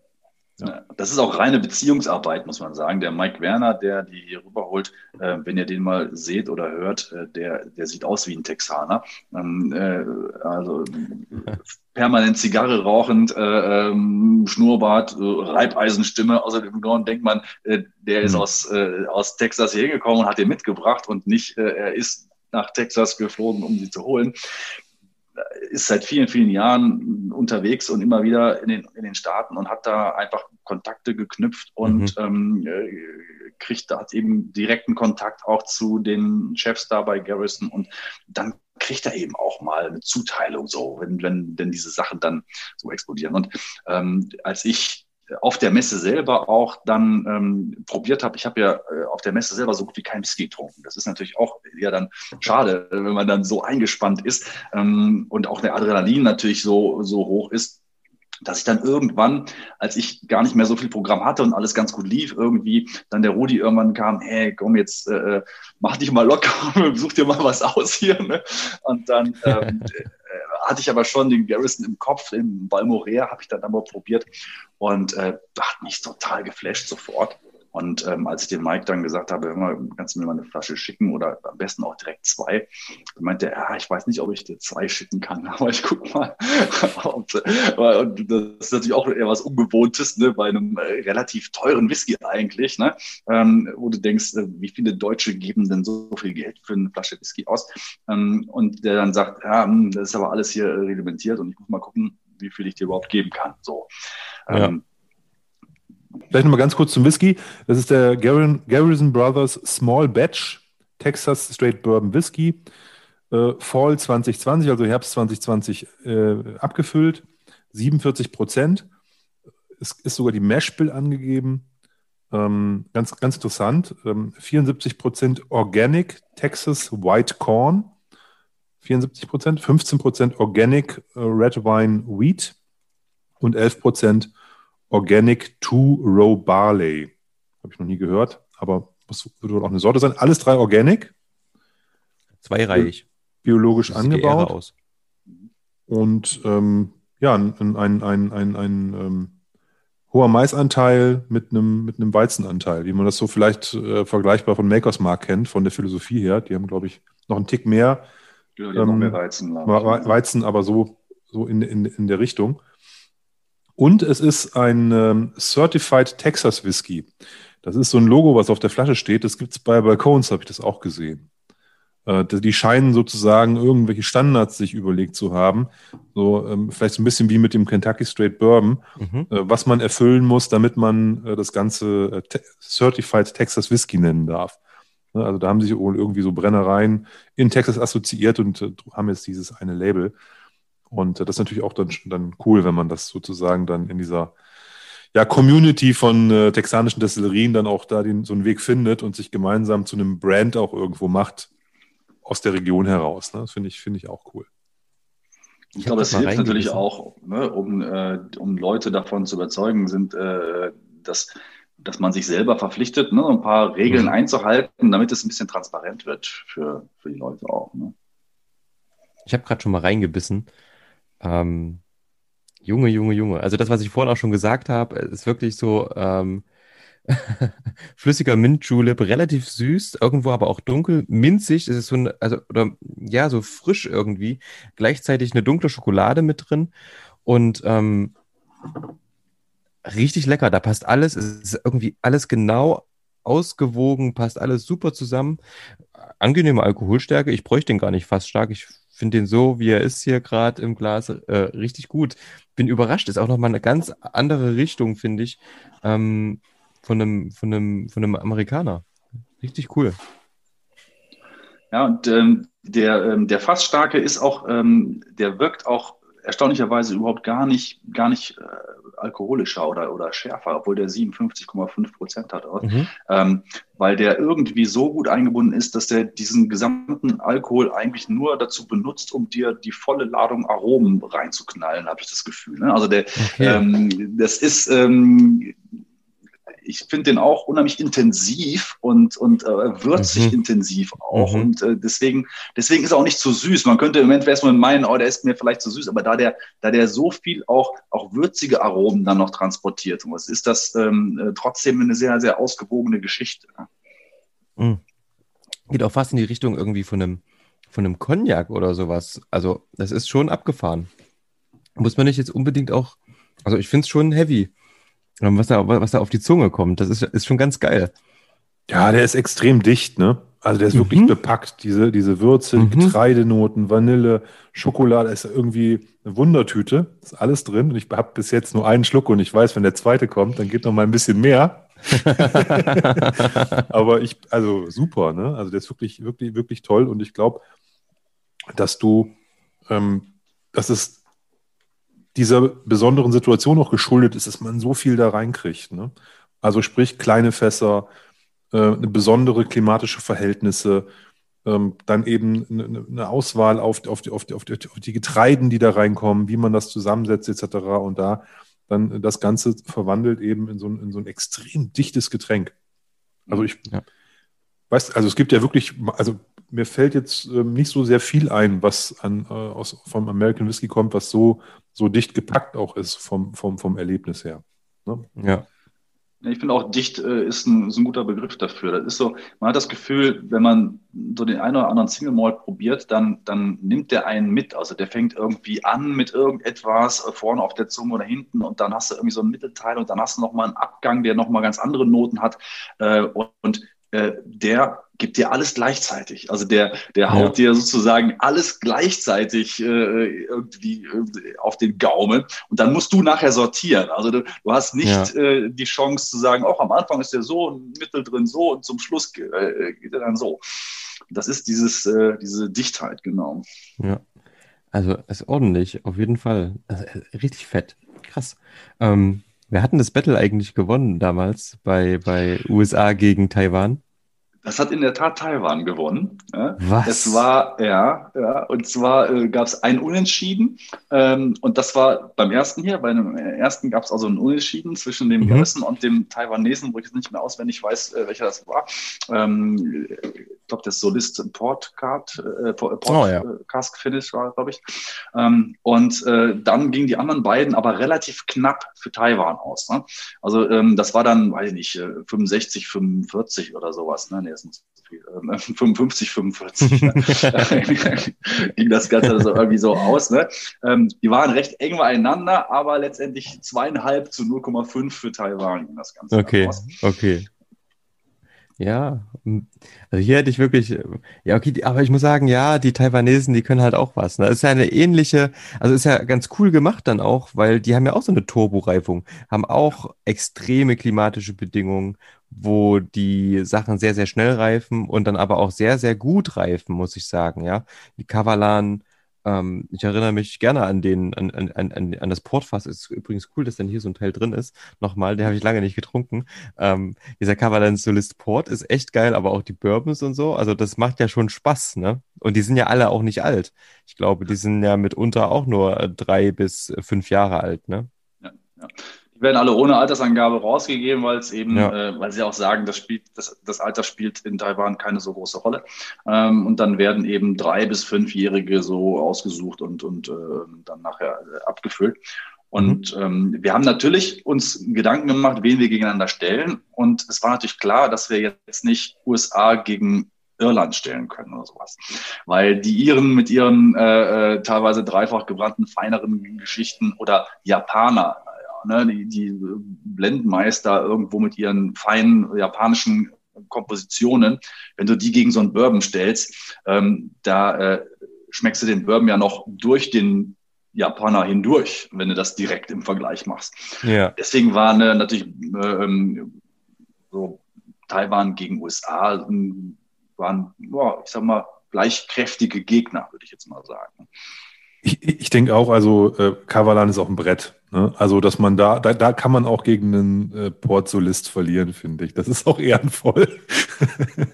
also, das ist wirklich auch ein, äh, ein super Whisky und äh, ich habe den, ähm, ich habe den ja probiert. Also, der war wirklich, wirklich extrem gut.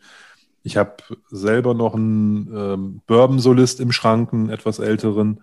Und ich habe den, äh, den, den, den, nicht Standard ist der auch nicht, also aus dieser mittleren Range, diesen 46% Bourbon Oak hatte ich mal. Ich hatte den Podium, äh, ich hatte diesen King Car Conductor, also ich hatte schon irgendwie ein paar von denen. Immer nicht diese, diese Einstiegs mit, mit 40 Prozent, sondern eben die, die irgendwo so bei 46 oder sowas liegen. Die fand ich auch alle super. Ne? Also die, die können schon echt gut Whisky machen, muss man einfach so sagen. Und von daher ist das natürlich sehr, sehr spannend, weil klar, eine ganz andere Philosophie, eine andere Brenntechnik, ähm, oft dann auch wieder Gemeinsamkeiten, klimatische Bedingungen, verrückt im Vergleich zu dem, was man klassisch kennt, vielleicht auch irgendwie mit den Fässern was anderes. Also von daher ähm, sehr spannend und ich, das wäre, glaube ich, was Tim, da müssten wir beim nächsten Mal, ähm, wenn, wenn, wenn, wenn das nochmal am Start ist, uns da auch einsteigen und uns dann mal so ein paar interessante Sets auch mitnehmen und dann vielleicht aus der Ferne beiwohnen. Ja, optimalerweise machen wir auch mal einen Wochenendtrip dann. Ja, also ich, sag, ich sag ja gerade, das ist vielleicht auch was da, wenn, ja, wenn stimmt, es das, das dann gibt, dann klar ist immer schöner, aber ähm, da kann man dann vielleicht auch mal wirklich sagen, wir probieren das mal online nächstes Jahr aus. Und mhm. wenn ihr das wiederholen werdet, da haben wir noch gar nicht drüber gesprochen, kommen wir vielleicht später nochmal zu, aber ähm, das fände ich jetzt so, wenn ich das jetzt im, ähm, im, wie du drüber sprichst und wie wir jetzt hier heute Abend probieren, ähm, kriege ich da ja fast schon richtig Bock, ähm, da auch in den Battle zu gehen. So, ne? Das ist natürlich dann wirklich cool. Auch. Ja. Schön, schön. Ich, wie gesagt, also dieses, dieser Modus ist wirklich äh, genial. Also muss ich wirklich sagen, da so eine kleine Competition draus zu machen. Und wo du vorhin sagtest, ne, dass dann natürlich auch die Aussteller, habe ich überhaupt nicht dran gedacht, dass die Aussteller dann natürlich auch sagen, so, ey, komm, hier, da, das geht richtig voran. Ähm, ich hau jetzt hier mal meine, meine besten Pferde mit in den Ring, so in, de, in, de, in, der, in der Preisklasse natürlich. Ähm, Finde ich ganz gut. Das ist, das, das, das spornt nochmal an, ne? Das ist dann, da sind sie alle beim Ego gepackt, so ein bisschen. Haben richtig Bock dann.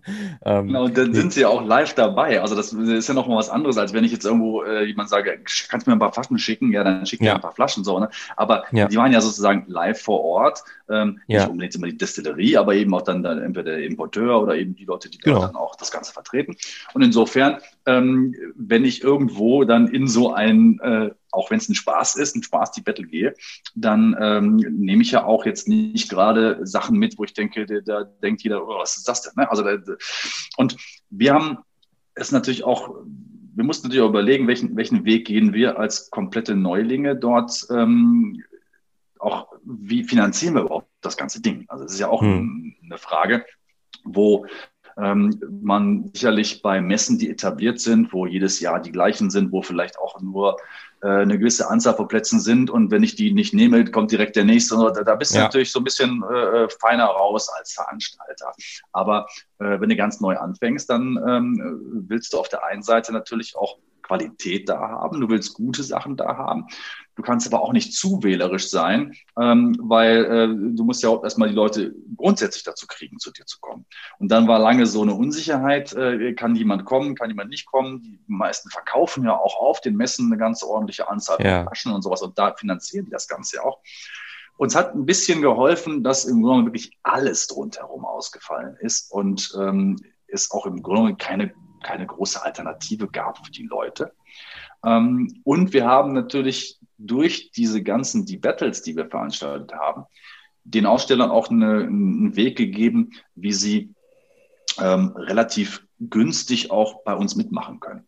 Wir haben natürlich den Leuten gesagt, pass auf, wir haben, wir haben ja ein Länderset gehabt, das äh, das günstigste war, wo also äh, jeder, der ein Ticket, eine Eintrittskarte sozusagen haben wollte, eine virtuelle, der hat halt dieses Länderset ähm, äh, wo jeder ein, jedes Land irgendwo ein, eine Sache mal reingepackt hat, damit man wirklich sechs Länder im Vergleich hat. Das war auch als Blind Tasting angedacht.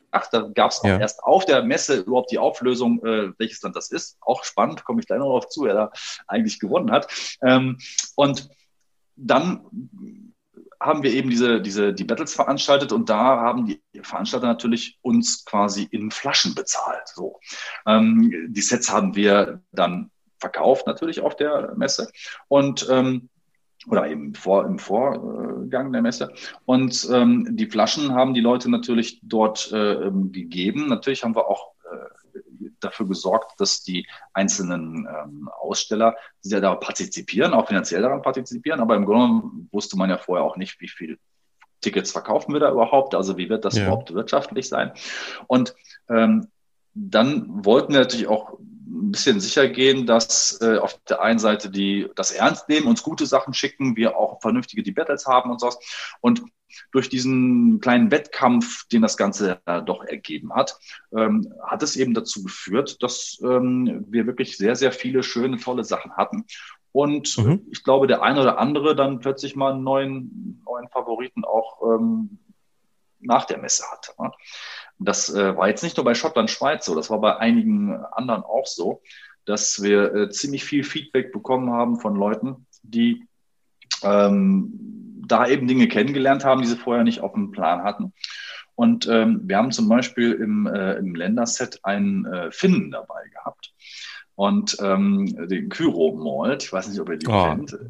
Der, der, der Rye Malt. Uh, Malted genau. Rye ist das, genau. Ja, ja. ja und. Ähm, ist ein ganz tolles, ganz tolles Teil. Der, der Werbespot, ich weiß nicht, ob ihr den kennt, mit den, äh, den, den nackten äh, Vorstandsvorsitzenden ja, ja. in der Sauna ja. und sowas herrlich. Den haben wir dann ein, als Einspieler gehabt da nachher. Ja. Und äh, der, der Kyro Malt war der, der am häufigsten als Favorit gewählt wurde, blind von den Leuten, die das Länderset hatten. Ähm, und das fand ich schon auch spannend. Ähm, und wir haben, wir haben ja zu jedem ähm, Set auch dann das passende Video natürlich ins Netz gestellt und zum Länderset hatten wir natürlich keins, weil das war ja eigentlich kein Die Battle. Das war so im, im Vorfeld sollten die Leute das ja. schon als Vorfreude sozusagen blind mal genießen. Mhm. Haben die meisten aber nicht verstanden, haben wir irgendwie nicht klar genug gemacht.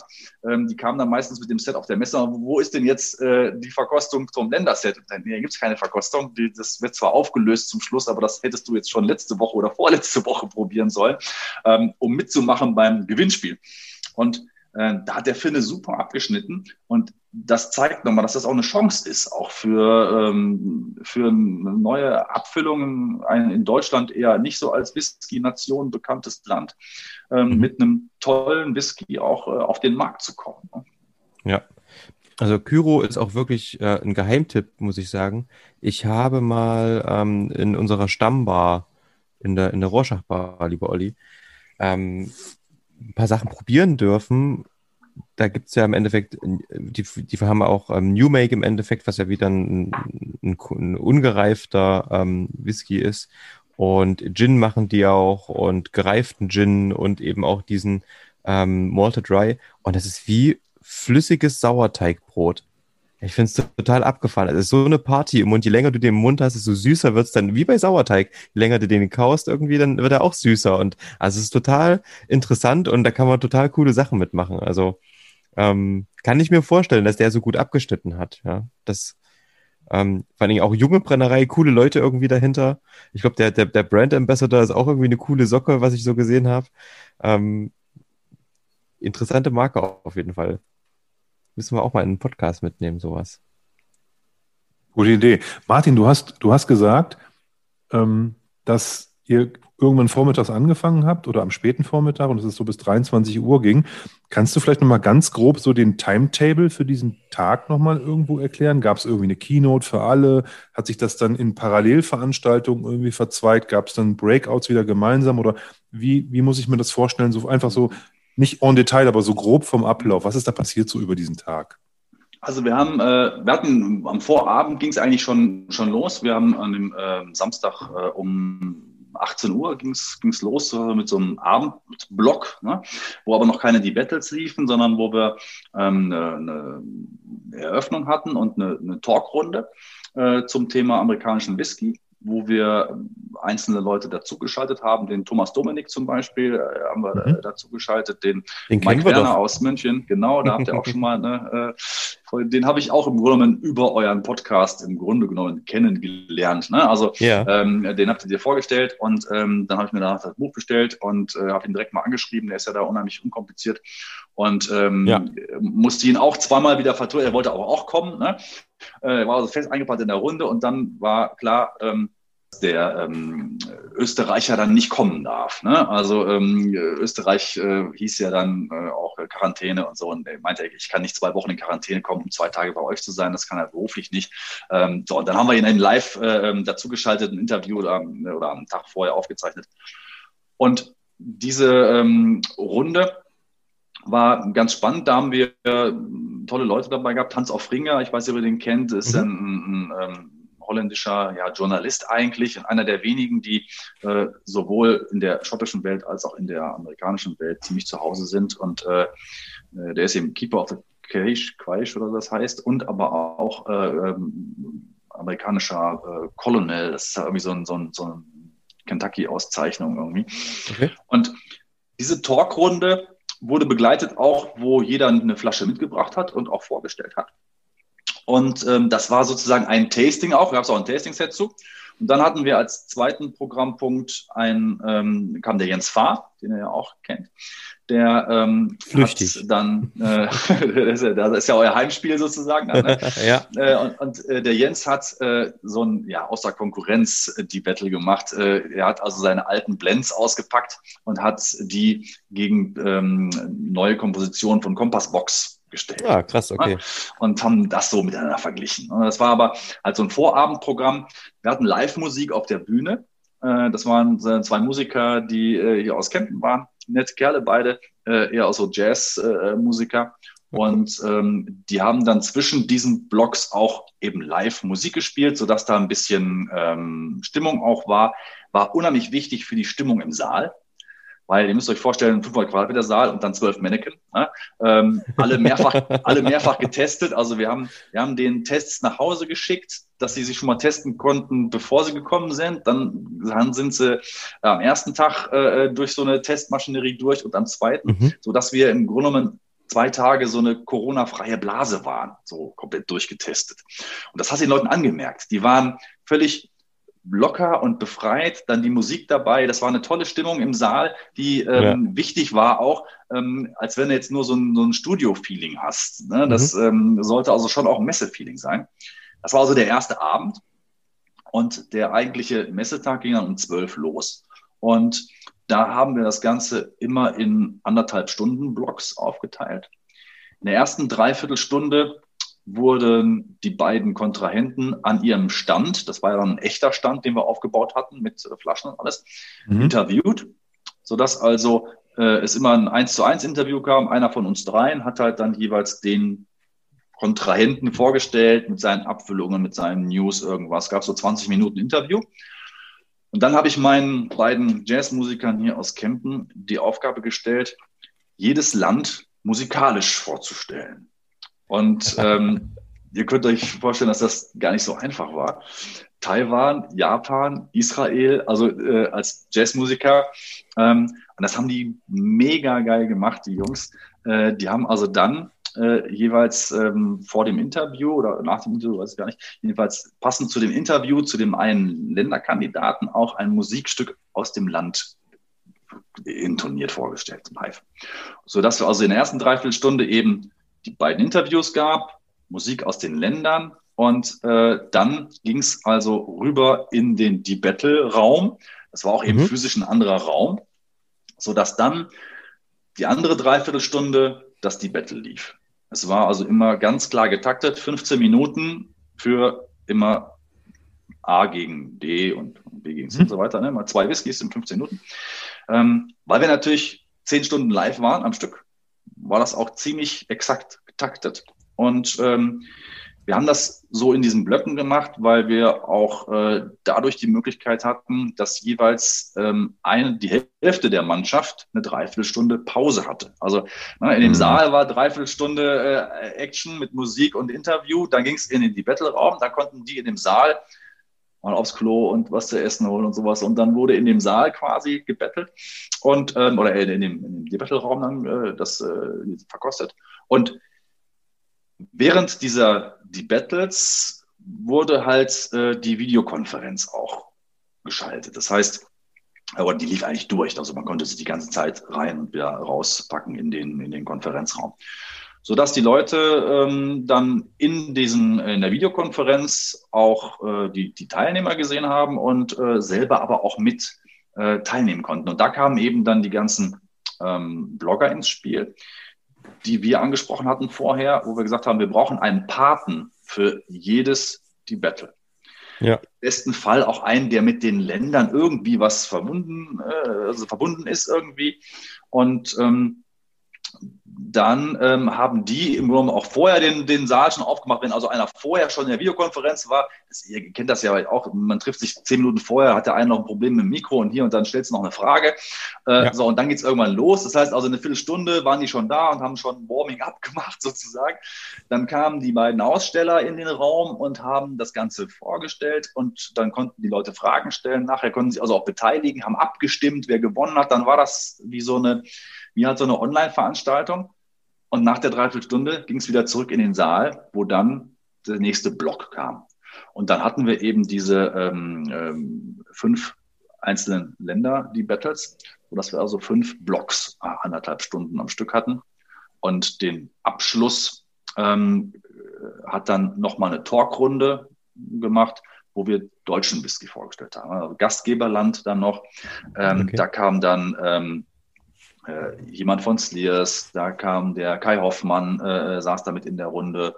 Ähm, und ähm, da haben wir auch äh, verschiedenste Sachen vorgestellt. Der, der ähm, Sebastian Büssing war da. Da wurde viel cool. deutscher Whisky auch vorgestellt. Äh, auch Sachen, die ich noch nicht im Glas hatte und auch noch gar nicht so kannte, schon mal gehört hatte, so ein Raven oder so, so Sachen, ne, die ich jetzt äh, auch alle nochmal probieren muss, so im Nachgang. Und ähm, bei Slirs fand ich ganz toll, die haben uns angeschrieben, weil sie auch irgendwann gehört haben, ah, ihr macht da eine Messe, haben wir gar nicht mitgekriegt, können wir noch dabei sein? Und ähm, da haben wir gesagt, hey, sorry, ne, äh, äh, ihr seid sicherlich irgendwie im Vorfeld mal angeschrieben worden. Ne? Ähm, da meinen sie, ja, bei uns haben, haben die äh, gewechselt, äh, die Mitarbeiter, und ähm, können wir nicht irgendwie doch da, dazu kommen? Und dann haben wir gesagt, okay, dann kommt ihr zu einer Abschlussrunde. Und dann sind die wirklich nur wegen der Talkrunde, ne, ist der Kilian Jonschal der, äh, von den Disserteuren, ist dann gekommen, hat ähm, die Mountain Edition mitgebracht von Slears und ähm, noch einen Werbespot und hat da mit uns nochmal anderthalb Stunden äh, einen Talk gemacht. Und fand ich super. Die haben sich echt, also ich meine, von Bayern runterkommen, dann für zwei Stunden Talkrunde, äh, ja. um da irgendwo mit bei zu sein und ähm, das zu machen, fand ich mega. Und ähm, die sind so, sowieso ein super nettes Team da unten bei Slurs. Ich ah, auch mega entspannt, auch, das stimmt, ja. ja. Und insofern ähm, war das quasi der Abschluss dann an mhm. dem Tag, äh, diese, diese Talkrunde. Und äh, ja, dann fiel auch irgendwann um eigentlich 22 Uhr oder sowas die, die Live-Klappe dann irgendwie. Ja. Und in den Videokonferenzen ging es dann halt noch ein bisschen länger, rum, da äh, waren wir aber durch. Ne? Ich habe dann nachher nicht mehr, mich nicht mehr zugeschaltet, dann irgendwie, nachdem ich irgendwie zehn Stunden live war. Da ja. äh, war dann auch gut aber den Tag. Ne? Aber insgesamt das Konzept spielt dir natürlich ähm, als aus der IT, aus dem Marketing ähm, kommen da total in die Hände und ich glaube auch, dass dann dadurch diese Realisation natürlich auch so gut funktioniert hat, ein bisschen, denke ich. Ne? Wenn ich mir vorstelle, Leipziger Whisky-Messe zum Beispiel, da wäre das, glaube ich, schwieriger, weil da eben nicht Leute dahinter stehen, die aus der äh, IT kommen. Ähm, das, das muss man schon sagen, dass das dann natürlich ähm, der, der Mix einfach und auch die, die Personen dahinter ähm, einfach dafür verantwortlich sind, dass das so super funktioniert hat. Weil äh, erstens, also wie du es gerade erzählt hast, ne, super durchgetaktet, ähm, das Konzept super gut und ich stelle mir diese technische Umsetzung schwierig vor, weil du natürlich ein geiles Bild liefern willst, einen geilen Ton liefern willst. Internet muss funktionieren. Ich habe letztens mit einem Freund geredet, die ähm, statten hier auch verschiedenste Unternehmen die Städte, Kirchen und so weiter mit Mikros und Kameras aus, damit die eben so Online-Gottesdienste zum Beispiel machen können. Und so Worst-Case-Szenarien sind da irgendwie zuletzt irgendwie passiert, wo dann halt wirklich Ostersonntag Gottesdienst stattfinden sollte. Die Leute sollten sich online reinhauen und es hat halt nichts funktioniert. Ne? Und ähm, habt ihr irgendwelche Probleme technisch gehabt oder hat das alles, Klopf auf Holz, super funktioniert? Es hat letztendlich sehr gut funktioniert, wobei wir natürlich auch ein paar Schwierigkeiten hatten. Ähm, äh, ich muss schon sagen, dass ich da auch im Vorfeld, so die letzte Woche, auch vorher, schon auch äh, nervlich ziemlich angespannt war, muss ich sagen. Weil ja, äh, das, ist natürlich, das ist natürlich die größte Sorge, so wie du gerade sagst. Ne? So, wir, wir, gehen live und die Telekom hat aber jetzt gerade die Leitung weggebaggert irgendwo. Und mm. ähm, äh, was machst du da? Und ich, äh, ich habe halt vielleicht ist es auch ein bisschen dann äh, ein bisschen zu viel gewesen, aber ähm, ich habe mich halt dreifach, vierfach abgesichert. Wir hatten insgesamt vier verschiedene Internetleitungen äh, gelegt, ähm, äh, und zwar Festnetz und LTE-Boxen und alles, also äh, überall noch ein Fallback, äh, falls das äh, einer da irgendwie ausfallen sollte, weil ja. das natürlich dann gar nicht ging mehr. Und äh, Insofern, da gab es eigentlich äh, soweit dann auch keine Probleme, es ist alles super gelaufen. Es gab natürlich zwischendurch die eine oder andere Kleinigkeit. Eine Sache äh, hat mich am Anfang direkt, äh, hat meinen Puls am Anfang direkt auf 200 Sachen gebracht, ähm, weil ihr euch vorstellen müsst, das ist eines der schwierigsten Probleme, die es zu lösen gab, hatte auch ein bisschen was natürlich mit so den gebotenen Abstandsregelungen zu tun und sowas. Mhm. Weil normalerweise, wenn du so eine Veranstaltung hast, dann verkabelst du die Leute, dann kriegen die alle ihr, ihr Mikro, ihr Headset und sowas und dann kannst du jeden einzelnen soundmäßig auch gut auspegeln, so wie das in irgendeiner Runde ist. Ähm, wir hatten aber jetzt nicht für so viele verschiedene Leute, die jetzt da kamen, wir hatten ja 12, 13, 14 Leute, die dann da äh, waren, so viele Sachen hatten wir einfach nicht da, weil ähm, das ist auch der Grund wahrscheinlich, warum es bisher noch keiner gemacht hat. Wenn du das Ganze professionell von einer Firma machen lässt, dann verdienst du nichts, dann zahlst du richtig drauf bei der Geschichte, hm. weil mhm. ähm, das ist ein teurer ich, ja. Spaß. Ne? Genau. Und ähm, da, da musst du schon ein Mega-Event machen, dass sich das dann finanziell lohnt. Das heißt, da war viel Handarbeit ähm, von uns auch ähm, angesagt und natürlich ja. kannst du das nur machen, wenn einer ein bisschen IT-Plan auch hat. Ja. Wobei IT-Plan heißt, ich ähm, habe natürlich eine Menge gelernt in der Zeit. Ich war jetzt nicht unbedingt der ähm, Tontechniker und, und Soundingenieur. Und das hört man natürlich auch bei den einzelnen Geschichten, weil wir dann schon auch mit, mit Saalmikrofonen arbeiten mussten. Wir wollten halt nicht den, an die Menschen dran. Ne? Also ähm, ja. in den jetzt, wir wollten nicht dann da Mikros von einem nach zum anderen drüber geben. All das ist ja dann irgendwie No-Go gewesen in der Zeit. Ja. Also mussten die Dinger da irgendwo im Raum stehen. Und dann hast du schon natürlich das eine oder andere Problem, dass der eine geht nah ran, der nächste geht weiter weg und so. Also insofern, wenn ich mir die Videos nachher angucke, dann habe ich an vielen Ecken noch, äh, äh zucke ich noch zusammen und denke, das hätte auch besser hingekonnt. Ne? Ey, das ähm, war das erste Mal. ja, es war das erste Mal und das ist Klagen auf hohem Niveau und ja. ähm, unter, äh, ich sag mal, verschärften Bedingungen, jetzt auch Corona-mäßig, ähm, und eine Menge Erfahrung und im Endeffekt unterm Strich ist es super gelaufen und ähm, wir waren super happy damit. Ne?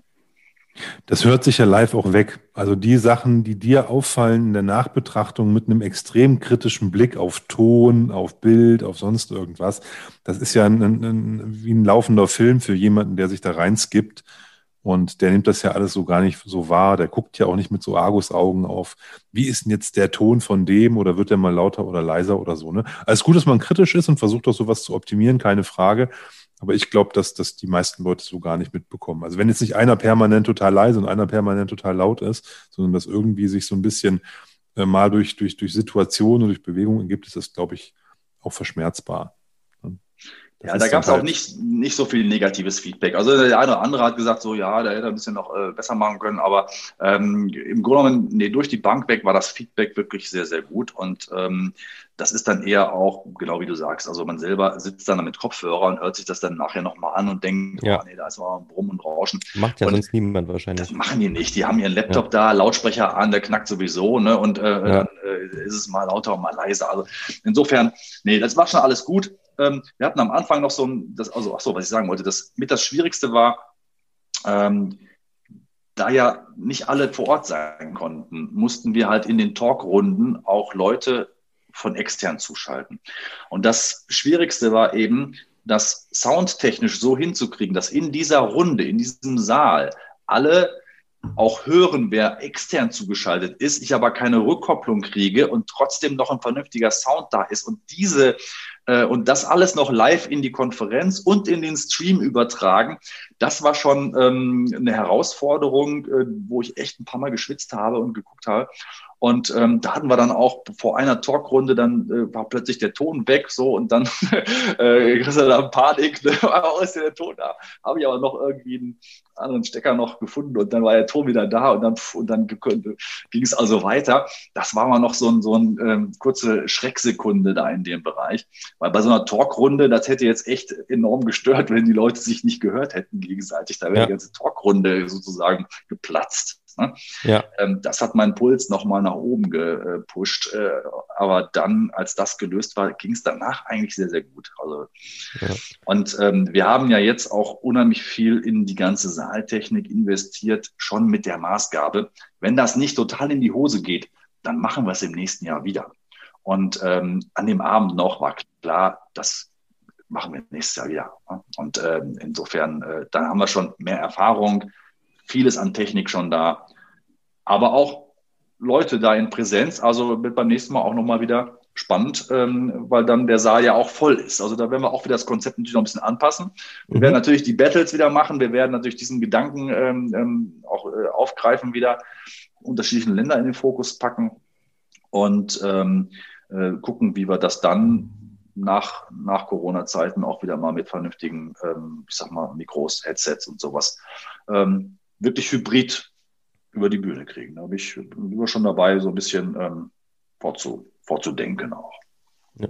Was ich mir gut vorstellen kann, dann auch, ähm, ich muss gerade an ein, ein, ein, ein Festival denken, das bei mir in der Heimat stattfindet, und zwar in der kleinen Stadt Rudolstadt. Und da gibt es, das ist, ich glaube, Europas größtes Folk-Festival. Und die machen was Cooles, die haben immer in jedem Jahr ein, ein Instrument, ähm, was quasi besonders unterstützt wird und ähm, unter anderem auch ein Land, ähm, was im Fokus steht. Und das kann ich mir auch gut vorstellen, dass man wirklich, wenn er das mit den D-Battles macht, aber auch wie so ein, so ein Schirmherrland. Im letzten Jahr war vielleicht in Anführungsstrichen Deutschland der Gastgeber, aber dann, ihr habt ja am Ende diese, diese, diese Talkrunde gehabt mit Slurs in dem Fall, dass man das dann da irgendwie vielleicht unter, unter, unter dem Motto macht. Also das sind, glaube ich, noch viele, viele Möglichkeiten, die ihr da habt. Ähm, es war jetzt, wie gesagt, das erste Mal, ihr habt das ja richtig, richtig cool gemeistert. Ähm, ich bin total gespannt, was da noch kommen wird. Also es ist wirklich ähm, einfach, aber eigentlich total logisch, das so zu tun, weil es in vielen anderen Bereichen ähm, eben auch passiert, natürlich, dieser Schritt online das zu tun. Ne? Also man war jetzt gezwungen und ich glaube aber, dass das bleiben wird irgendwo. Ja, genau, das sehe ich auch. Äh, viele Dinge äh, mussten die Leute machen, einige haben dann nichts gemacht, andere haben eben was anderes gemacht und äh, es, es hat ins Netz verlagert. Und wenn wir wieder in die Präsenz gehen dürfen, ist das eine zusätzliche Erweiterung, die man ähm, mit mhm. anbieten kann und sollte und um seine Zielgruppe zu vergrößern, um die Community zu vergrößern, um die Leute auch von, von weiter weg einbinden. Ich würde auch nicht nach Hamburg fahren für ein Tasting oder eine Messe und wenn dann höchstens, weil ich ein Hamburg-Wochenende vielleicht mal plane oder sowas. Ne? Aber wenn ich weiß, boah, da ist was ne, äh, online, ich kann ein paar Sachen da. Ja. Und das wird jetzt eine, eine, große Herausforderung für die nächsten Schritte sein bei uns. Wir haben ja auch weiterhin unsere, unsere regelmäßigen Tastings, die wir dann so mit 20, 30 Leuten in so einer Runde machen. Ähm, da werden wir auch bei den nächsten äh, Sachen, wenn schon wieder Leute erlaubt sein werden, werden wir diese kleineren Runden auch schon hybrid machen. Das heißt, wir werden ein bisschen mhm. mhm. üben, sage ich jetzt mal, äh, bei uns im Saal dann vielleicht mal 10, 15 Leute reinzulassen und Wege finden, wie wir die anderen sozusagen dazu kriegen, dass es trotzdem eine Gruppe wird. Also das muss man natürlich also technisch, ja. da reicht nicht ein kleiner, kleiner Monitor in der Ecke irgendwo, sondern ähm, äh, das ähm, ist auch fast so ein bisschen, äh, jetzt ich, ich übertrieben sagen, keine Völker, Völkerverständigung, weil es ist ja immer noch alles äh, ähm, relativ klein, aber ähm, dass ich dann irgendwo in einer Runde sitze und es ist völlig egal, ob ich vor Ort sitze oder ob ich online bin. Ich kann also dann auch mit dem quatschen, der da gerade äh, in, in, in Köln, Hamburg, Bremen sitzt. Und äh, ich, wenn wir es schaffen, dass die sich trotzdem in einer Runde als Gemeinschaft fühlen, dann haben wir es richtig gemacht und dann äh, äh, kann man diese, diese, ähm, diese Art der Veranstaltung irgendwie ausbauen und neu entwickeln. Ist aber auf jeden Fall eine ganz hohe Kunst. Ne? Also ich glaube, das, sagen, das kann, kann muss schon sozusagen da der, der absolut finale Ausbau sein, weil ich glaube, da beißen sich ja ganz viele dran die Zähne aus. Also an genau, also ob das Unternehmen sind, die sagen, wir haben ein Meeting vor Ort und schalten dann noch drei Leute dazu, etc. Und das ist, da ist eben nicht nur Ton das Thema, sondern auch Feeling. Ne? Also das ist schon, das ist schon, ist schon spannend. Wollen wir vielleicht mal hier zum, zu unserem zweiten Kandidaten, der Nummer B kommen? Ja, gerne. Ich habe so schon ein Glas. Ich, so ein trockener Podcast hier heute Abend. Hier. Muss man, genau. Muss man mal einschreiten. Das geht doch nicht. ja, wir bleiben hier sogar ähm, in Texas. Und ähm, ähm, der Unterschied jetzt bei dem Kollegen ist, dass ähm, hier ein viel, viel höherer Weizenanteil ist. Ne? Wir haben gerade schon äh, gesagt, dass der, ähm, der Makers Mark ja irgendwie äh, Wheated Bourbon irgendwie genannt wird, mhm. weil er zwar immer noch 51 Prozent äh, Mais hat, aber dann einen hohen Maisanteil. Und ähm, hier, ich weiß gar nicht, ob die Meshbill auch auf der Homepage steht, hier haben wir noch einen viel höheren äh, Weizenanteil. Ähm, das sind dann irgendwie durch 10 Prozent gemälzte Gerste, damit die äh, äh, Fermentation äh, starten kann, irgendwie, damit sie jetzt nicht Enzyme nehmen müssen oder was. Aber ansonsten äh, ja, dann eine volle Ladung Weizen, die ja relativ mild sein soll, ne, so in, in, dem Bereich. Aber auch mhm. Texas, auch Sonne. Ich habe mir sagen lassen, nicht ganz so heiß wie die Gegend, wo die äh, Brothers da herkommen, Garrison, aber immer noch heiß genug. Die kämpfen, glaube ich, mit nur 17 Prozent Angels Share im Jahr. Die Ärmsten. Aber frisst trotzdem einiges. Ja. Aber ich muss sagen, auch wieder eine, eine, eine tolle Nase, auch wieder Schokonoden. Hier nicht so minzig wie das, was ich bei den Garrison Brothers hatte. Ähm, aber auch wieder richtig, richtig schön. Ich, wie gesagt, ich schnüffel hier schon zehn Minuten dran und stelle ihn nicht weg. Das ist echt cool. Ein bisschen, ein bisschen getreidiger finde ich ihn mhm. eigentlich als, mhm. als den äh, als diesen Garrison gerade. Ja, ja. Ich würde vielleicht nochmal zwei Sachen zu den, äh, zwei Sachen zu den Eckdaten sagen. Lone Elm heißt der Kollege von der Five Points Distillery oder Five Points Distilling. Ähm, ist ein Small Batch Texas Straight Wheat Whiskey, 45 Prozent. Und äh, wie du gerade schon sagtest, Martin, die Mashbill sind 90 Prozent Red Winter Wheat, also das, was wir im, als Organik-Variante auch schon im Garrison Brothers drin hatten. Das war auch Red Winter Wheat, ähm, aber eben halt 90 Prozent hier und 10 Prozent Malted Barley. Und auf der, auf der Homepage von der Five Points äh, Distilling Company oder Distillery, ich weiß jetzt nicht mehr genau, wie, die, wie die geschrieben wurden, aber steht, dass das deren Thema ist, einen Straight Wheat Whisky zu machen. Also Weizen mhm. ist deren Thema. Und die sagen, eigentlich wächst in Texas Weizen und nicht Mais. Und deswegen machen wir den Whisky auch so. Also Texas ist wohl, ich wusste das jetzt auch nicht, aber ist wohl eher ein Weizen als ein Maisland, eben wegen den Temperaturen dort.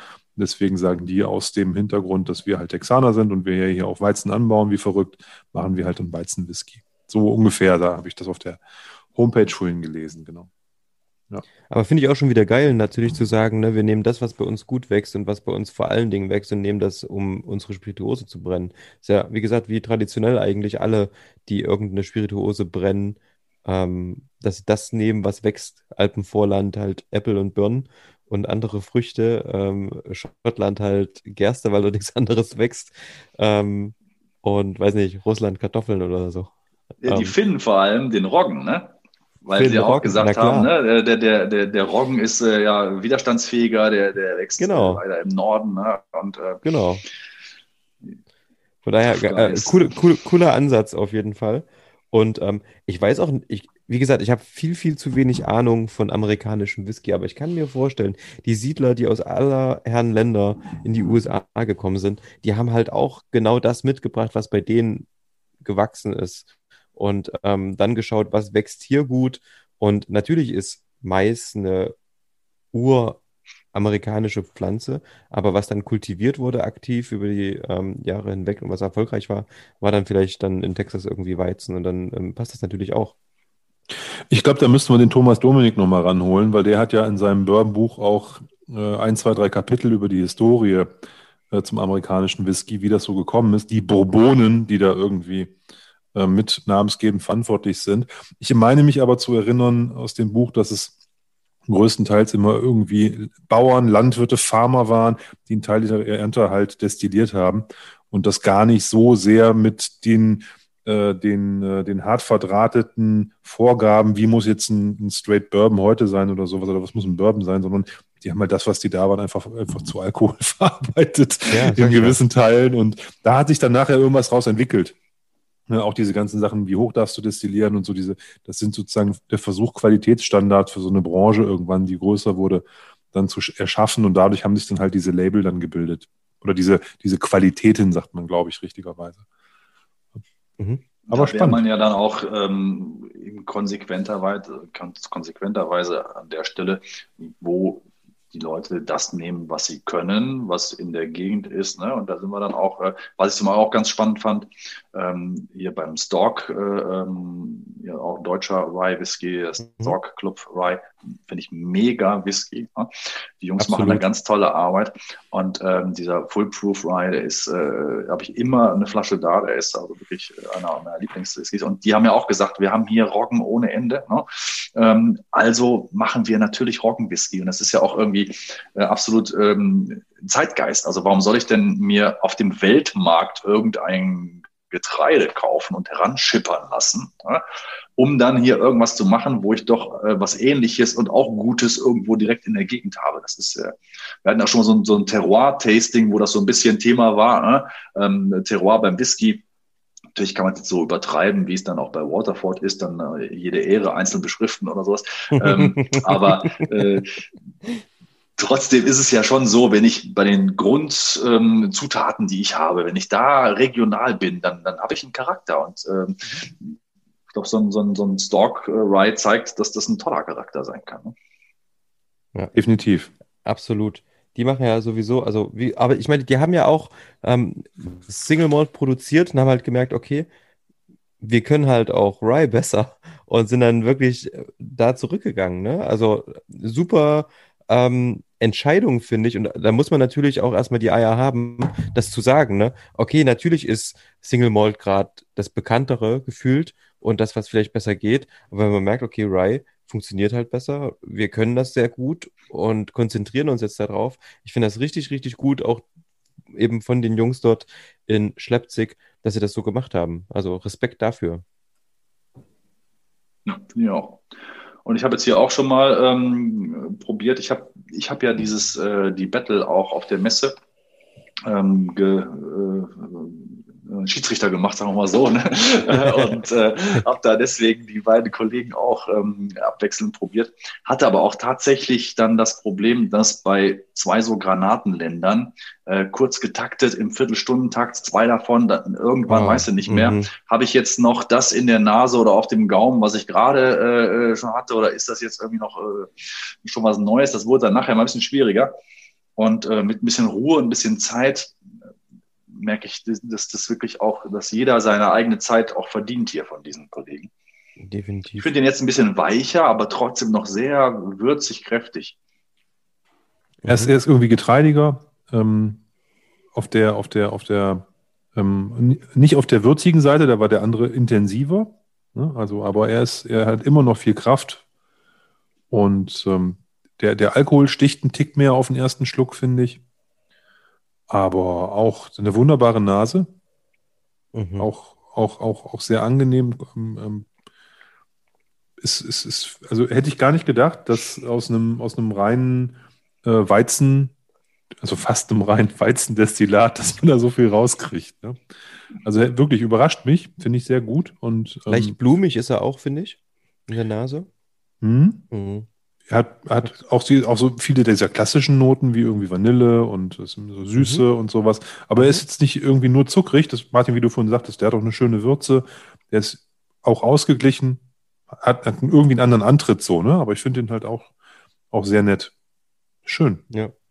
Ich dachte am Anfang wirklich, oh, die sind sich aber ähnlich. Und je länger du wirklich den, äh, die, die beiden so vergleichst, ne, die werden dann so krass unterschiedlich. Ist ja auch dem geschuldet, dass ich natürlich null Ahnung von Bourbon habe.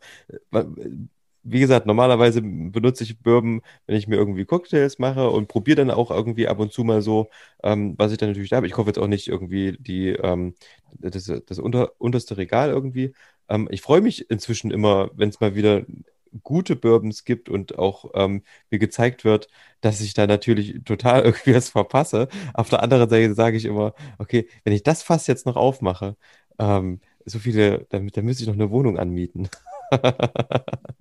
Von daher ist es cool auch natürlich, dass man was probieren kann mit Tasting-Sets, mit Sample-Sets, egal jetzt, wer die irgendwie anbietet. Ich finde immer noch diese Variante ähm, super, super gut und dann mit dem Mehrwert natürlich einer Messe und auch Tastings dazu, ähm, finde ich eine richtig, richtig gute Kombination.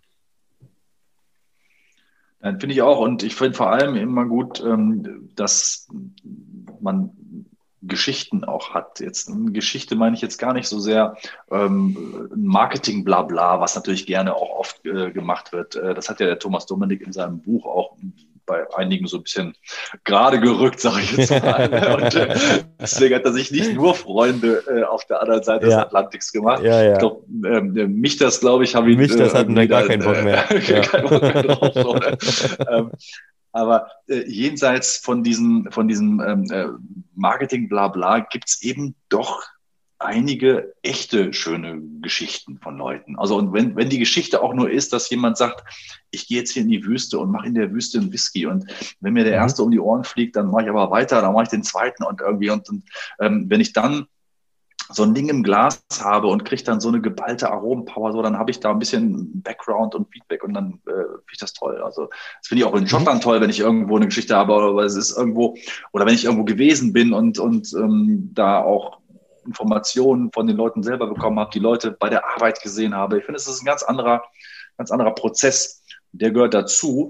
Und ähm, deswegen hat man eben bei verschiedenen Messen, Verkostungen, bei Live-Schaltungen mit den Ambassadoren oder auch mit einem Destiller, ja. hat man immer auch schöne, schönen, schönen Background. Den finde ich mindestens genauso wichtig dabei. Ich denke, bei einem guten Whisky-Tasting sind die Whiskys egal. Es kommt dann immer auf den Abend drauf an und es kommt genau auf die Geschichten drauf an, die man dann da hört, die man erzählt bekommt, die man vielleicht selber dann auch weitertragen kann. Natürlich sollte es Whisky sein, natürlich sollte es jetzt nicht irgendwie nach ähm, verbrannten Autoreifen schmecken und sonst nichts, was natürlich auch mal nett sein kann. Wollte ich gerade sagen, ähm, das sagst du jetzt, lieber Tim. Das kann natürlich auch mal nett sein, ja. Ähm, aber ähm, es ist im Endeffekt eigentlich egal. Weil äh, für so einen Abend oder ähm, ein Tasting allgemein, sei es jetzt online oder in, im, im, im echten Leben, ähm, geht es eben um Geschichten, die man erzählt zu den Flaschen, zu einer Brennerei, zu einem, einer Whisky-Art von mir aus, zu die eigene Geschichte und so weiter. Das ist ja genau das, was die Leute irgendwie hören wollen und das ist ja auch das, was Spaß macht. Ich gehe ja nicht äh, von einem Whisky-Tasting nach Hause und sage ähm, dann, okay, ja, die sechs Whiskys habe ich jetzt getrunken und ähm, hm, dann erzähle ich das meinen Freunden. Nee, ich gehe ja hin und äh, trage dann die Geschichten weiter, die ich vielleicht dort gehört habe und das ist ja das Schöne. Aber es muss nicht, finde ich, jeder Whisky sich auf Jim, Joe oder John Beam zurückführen lassen am Ende des Tages, ne? weil das finde ich dann auch übertrieben wenn dann alle irgendwie äh, ihre Geschichte versuchen, bis 1700 irgendwas zurückzuverfolgen. Null, und, da, da, darum geht's äh, und, und, und das damit gar nichts mehr zu tun hat. Ne? Also ich meine mich zu erinnern, bei dieser, äh, bei diesem Lone Elm äh, hatte ich äh, noch gelesen, dass es irgendwie so ein paar Dudes sind, die in, also auf diesem Kentucky Trail waren und da Whisky probiert haben und gesagt haben, warum können wir das nicht auch in Texas? Und äh, dann da angefangen haben, ähm, einfach zu destillieren und anzufangen und da was zu machen. Also sprich quasi so dieser Craft-Gedanke, den es ja in Amerika auch total viel gibt, mit ich weiß gar nicht wie viel Hunderten von Destillerien, wo einfach junge, experimentierfreudige Menschen sich zusammentun und dann ein tolles Produkt kreieren. Und die dann hier, wie gesagt, über dieses Weizenthema so einen eigenen, einen eigenen Style dann noch reinbringen. Und ähm, also ich finde den super. Ich habe jetzt auch im zweiten Schluck, ähm, ist er immer noch irgendwie, jetzt habe ich, am Anfang habe ich das für einen Alkoholstich, aber es ist irgendwie eine Pfeffrigkeit, eine Zimtschärfe, die ich irgendwie auf der Zunge habe beim zweiten Mal probieren. Mhm. Und äh, Getreide kommt noch mehr durch. Also der entwickelt sich auch beim zweiten Schluck, finde ich, auf der Zunge nochmal schön. Und ähm, ja, auch da freue ich mich total. Ich glaube, der kann gegenüber dem Garrison Brothers nicht so ganz mithalten, weil der halt einfach zu, zu wuchtig ist aber ist trotzdem ein sehr schöner, ein sehr schöner Whisky. Und auch da freue ich mich total, dass wir so ein seltenes, ähm, so ein seltenes Stück hier mal in so, einem, in so einem Set drin haben, weil auch das ist ja ähm, der, der Punkt, den du sagtest, die packen da halt auch mal Sachen rein, die du nicht ähm, in jeder Metro oder in jedem Standard-Spirituosenladen irgendwie bekommst, sondern die halt irgendwo so selten sind, dass die meisten die gar nicht kennen.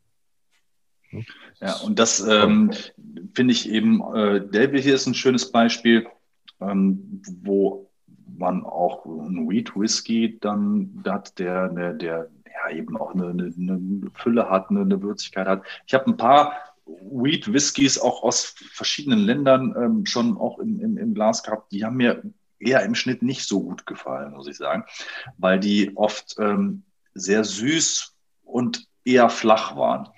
Und ähm, das ist bei dem hier überhaupt nicht der Fall. Also ich würde wahrscheinlich von alleine äh, gar nicht so sehr äh, auf so eine Meshbill tippen. Ne? Manchmal hast du das ja, dass du da irgendwie unheimlich äh, das, äh, einen hohen Roggenanteil merkst, weil du irgend so eine, so eine bittere Würzigkeit noch hast oder so.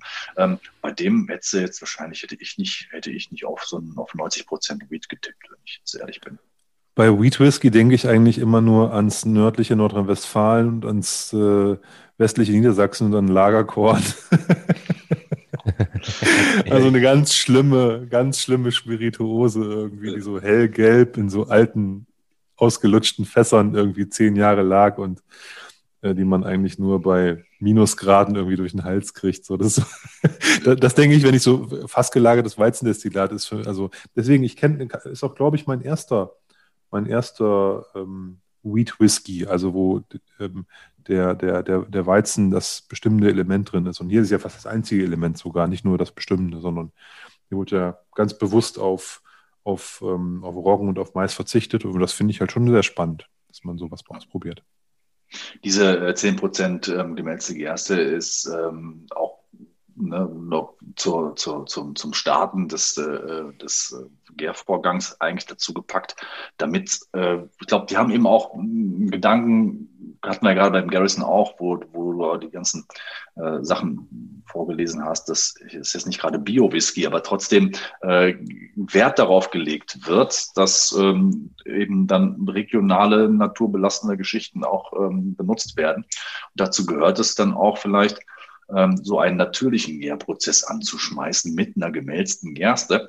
Ähm, den man jetzt bei 10 Prozent wahrscheinlich geschmacklich nachher bei so einer heftigen Fassreife sicherlich nicht mehr rausschmeckt oder differenzieren könnte, der also wirklich eher natürliche Produktion bedeutet, würde ich jetzt mal so fast mhm. sagen. Nein, ich finde es auch toll, dass die draufschreiben, was für eine Weizensorte das ist und solche Dinge. Das ist so transparent, die mag man ja als, als Whisky-Genießer, auch wenn ich jetzt eine Red, Win Red Winter Wheat nicht wahrscheinlich von einem Blue Winter Wheat unterscheiden könnte oder sowas. Aber äh, es freut mich einfach, dass, dass solche Angaben mit drauf sind, weil es halt schön ist, wenn man dann mal eine andere Flasche in die Hand bekommt und sagt, okay, uh, da finde ich diese Sorte äh, wieder oder ähm, ähm, man hat, man baut sich ja so Vergleichsebenen dadurch auf, durch diese, durch diese Dinge. Und deswegen finde ich das immer ganz toll, wenn da so ähm, ähm viele Informationen dazu dabei sind. Ne? Das finde ich super. Und ob, ob, das nun Organic ist oder nicht, Organic ist natürlich auch schön. Das ist wiederum eine, eine andere, ein anderer ähm, ähm Fokus, den man hat. Aber ich habe jetzt auch, also selbst mit, äh, also muss man sich nichts vormachen. Ich glaube, dass relativ viel von dem Mais, der im Whisky landet, auch ähm, aus der Standardproduktion in den USA kommt. Ja. Und ähm, von daher ähm, darf man mit den Ansprüchen da nicht so hoch sein. Muss, wenn du in Schottland äh, Whisky trinkst, wird ein Großteil der Gerste wahrscheinlich aus Osteuropa kommen. Also damit darf man sich auch nichts vormachen. Also das, deswegen sollte man. Ja, jetzt auf, die Romantik zu zerstören, Junge. Ich wollte nur sagen, deswegen sollte man mit den Ansprüchen so ein bisschen auch von nicht so auf so einem hohen Ross sitzen. Ne? Es ist toll, ja. wenn da welche was machen. Du könntest, könntest die Welt damit nicht glücklich machen, weil davon gibt es einfach viel zu wenig, um weltweit äh, die Whisky-Produktion mit Organic äh, Texas White Corn irgendwie äh, glücklich zu machen. Ne? Das geht halt einfach nicht. So. Deswegen. Ja, aber schön. Mhm.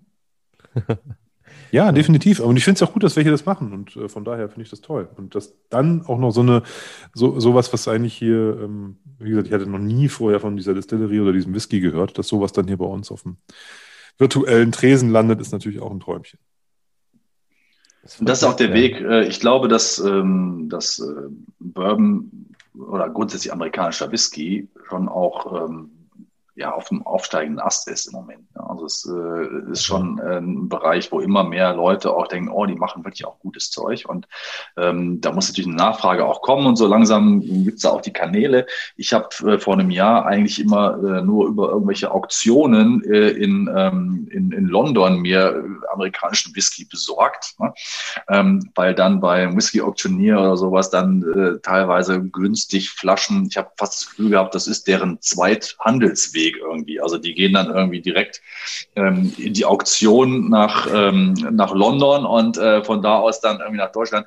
Aber mit dem äh, Brexit ist das auch weniger spaßig geworden. Also da ja. ähm, habe ich mhm. letztens für eine 100, 120 Euro Flasche nochmal eine 230 Euro Zollrechnung hinterher gekriegt. Das, das tat dann schon weh. Ne? Aua. Äh, ja, das habe ich auch ein bisschen reklamiert und jetzt, jetzt äh, wird es dann doch, glaube ich, nochmal ein bisschen runtergesetzt. Aber im Grunde, das macht es natürlich auch sehr unattraktiv.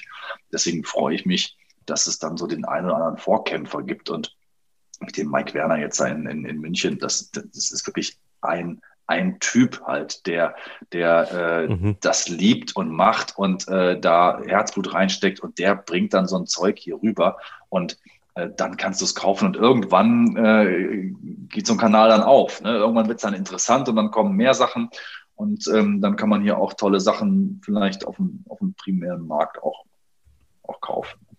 Mhm.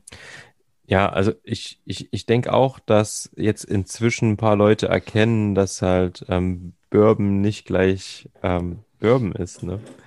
Und ähm, dass die auf, auf jeden Fall am, am aufsteigenden Ast sind, auch mit ihren Qualitäten. Ähm, und dass es immer bekannter wird auch einfach. Ähm, ich habe sehe das hier nur bei, bei, bei den lokalen Whisky-Messen hier. Wir haben einen Stand, wo es Bourbon gibt, einen einzigen. Ja, der hat auch nur American Whisky in seinen verschiedenen Ausführungen und so. Ähm, aber es, ist, es wird immer noch so relativ, also zumindest unser Whisky-Trinkern sehr, sehr stiefmütterlich behandelt irgendwie, ne? Aber ähm, ich bin gespannt. Geht mir äh, selbst nicht anders. Olli ist da immer so mein, mein Input. Da freue ich mich immer drüber. Ähm, er säuft alles, genau. nee, das nicht, aber ähm, wie gesagt, dadurch, dass ich bei, bei, bei, bei Bourbons kein, überhaupt null bewandert bin, ist das schon ein nicer Input. Und das sollte man auch, denke ich, äh, jetzt nicht nur du, äh, insgesamt irgendwie ähm, weiter verfolgen. Nein, ich muss dazu, das ist auch ganz wichtig, was der Tim gerade sagte, Martin, und es geht da in deine oder in eure Richtung als äh, die, mit dir und deinem, deinem, deinem mit, mit, mit Team, mit Leuten, mit denen du das gemeinsam gemacht hast. Das ist natürlich auch ein Wagnis, da so viele verschiedene Länder reinzupacken. Ne? Kann natürlich auch völlig in die Hose gehen, weil die Leute sagen, äh, wie Whisky-Konferenz und ich will eigentlich nur Schotten.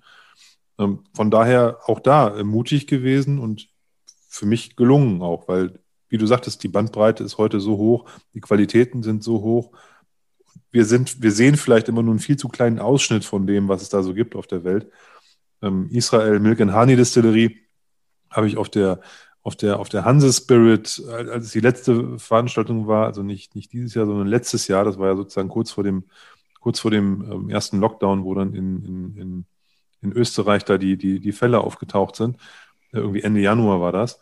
Und ähm, da hatten die so einen kleinen Stand. Ne? Und es war da gefühlt irgendwie unscheinbar. Ne? Da war so, so eine Europa-Ambassadorin und die hat da, die hat das aus unetikettierten Flaschen, hat die da so Single-Casks da ausgeschenkt von ihrem Zeug. Ne? Da, Damit keiner weiß, was es ist und dass sie erstmal probieren. Ne? Nee, die hatte so einen kleinen Stand da, ne? Und das war halt aber riesengroß und ähm, ähm, das, da war jetzt nicht so ein mega Andrang, ne? Also diese die Hanse Spirit ist auch eine riesen Spirituosenmesse generell. Also das ist diese Fischauktionshalle ja. in Hamburg, riesengroß. Und da, da ist die Konkurrenz halt auch einfach groß. Ja, und hier Whisky aus Israel, ne, das ist jetzt da erstmal nicht so der, der Sweet Spot, wo so alle auf den ersten hinrennen. Ne? Aber das war total gut. Ja? Also von daher, man muss sich da auch einfach mal trauen, da was Neues auszuprobieren. Und das lohnt sich dann auch.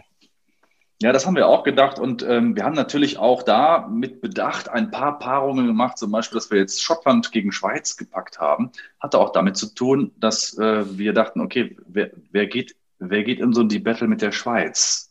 der jetzt nicht wirklich auch einen hm. Bezug dazu hat. Und ähm, es gibt auch so viele Maltheads, jetzt packen wir mal Schottland dagegen, äh, damit die Leute, die sagen, ja, nee, Schottland ist für mich, damit die eben auch die Schweiz ein bisschen pushen. Ne? Ähm, und ähm, das hat super funktioniert und äh, es hat mich diebisch gefreut, jetzt gar nicht, äh, gar nicht jetzt, also es geht jetzt gar nicht für oder gegen irgendeinen, aber dass dann in diesem die Battle die Schweizer 3-0 abrasiert hat, war natürlich super, äh, weil der, ähm, der Detlef Sommer auch so ein, so ein netter Kerl ist. Ne? Ich weiß nicht, ob ihr den kennt. Äh, ist mhm. sozusagen der ähm, äh, ja, Brand Ambassador oder, oder auch der, äh, also arbeitet auch bei Locher, ist das ja äh, ein Schweizer, äh, eigentlich auch Bierbrauer. Und äh, die haben ja ganz uralte Bierfässer genommen, um die dann ähm, nochmal aufzuarbeiten und dann für den Centist ähm, zu machen.